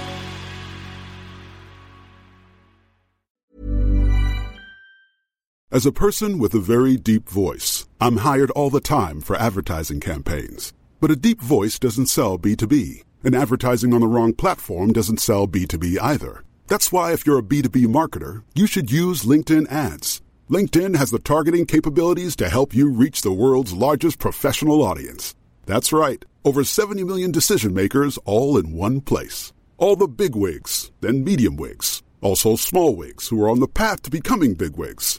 Okay, that's enough about wigs. LinkedIn ads allows you to focus on getting your B2B message to the right people. So, does that mean you should use ads on LinkedIn instead of hiring me, the man with the deepest voice in the world? Yes. Yes, it does. Get started today and see why LinkedIn is the place to be to be. We'll even give you a $100 credit on your next campaign. Go to linkedin.com slash results to claim your credit. That's linkedin.com slash results. Terms and conditions apply. Tired of ads barging into your favorite news podcasts? Good news. Ad-free listening on Amazon Music is included with your Prime membership. Just head to amazon.com slash ad-free news podcasts to catch up on the latest episodes without the ads. Enjoy thousands of ACAST shows ad-free for Prime subscribers. Some shows may have ads.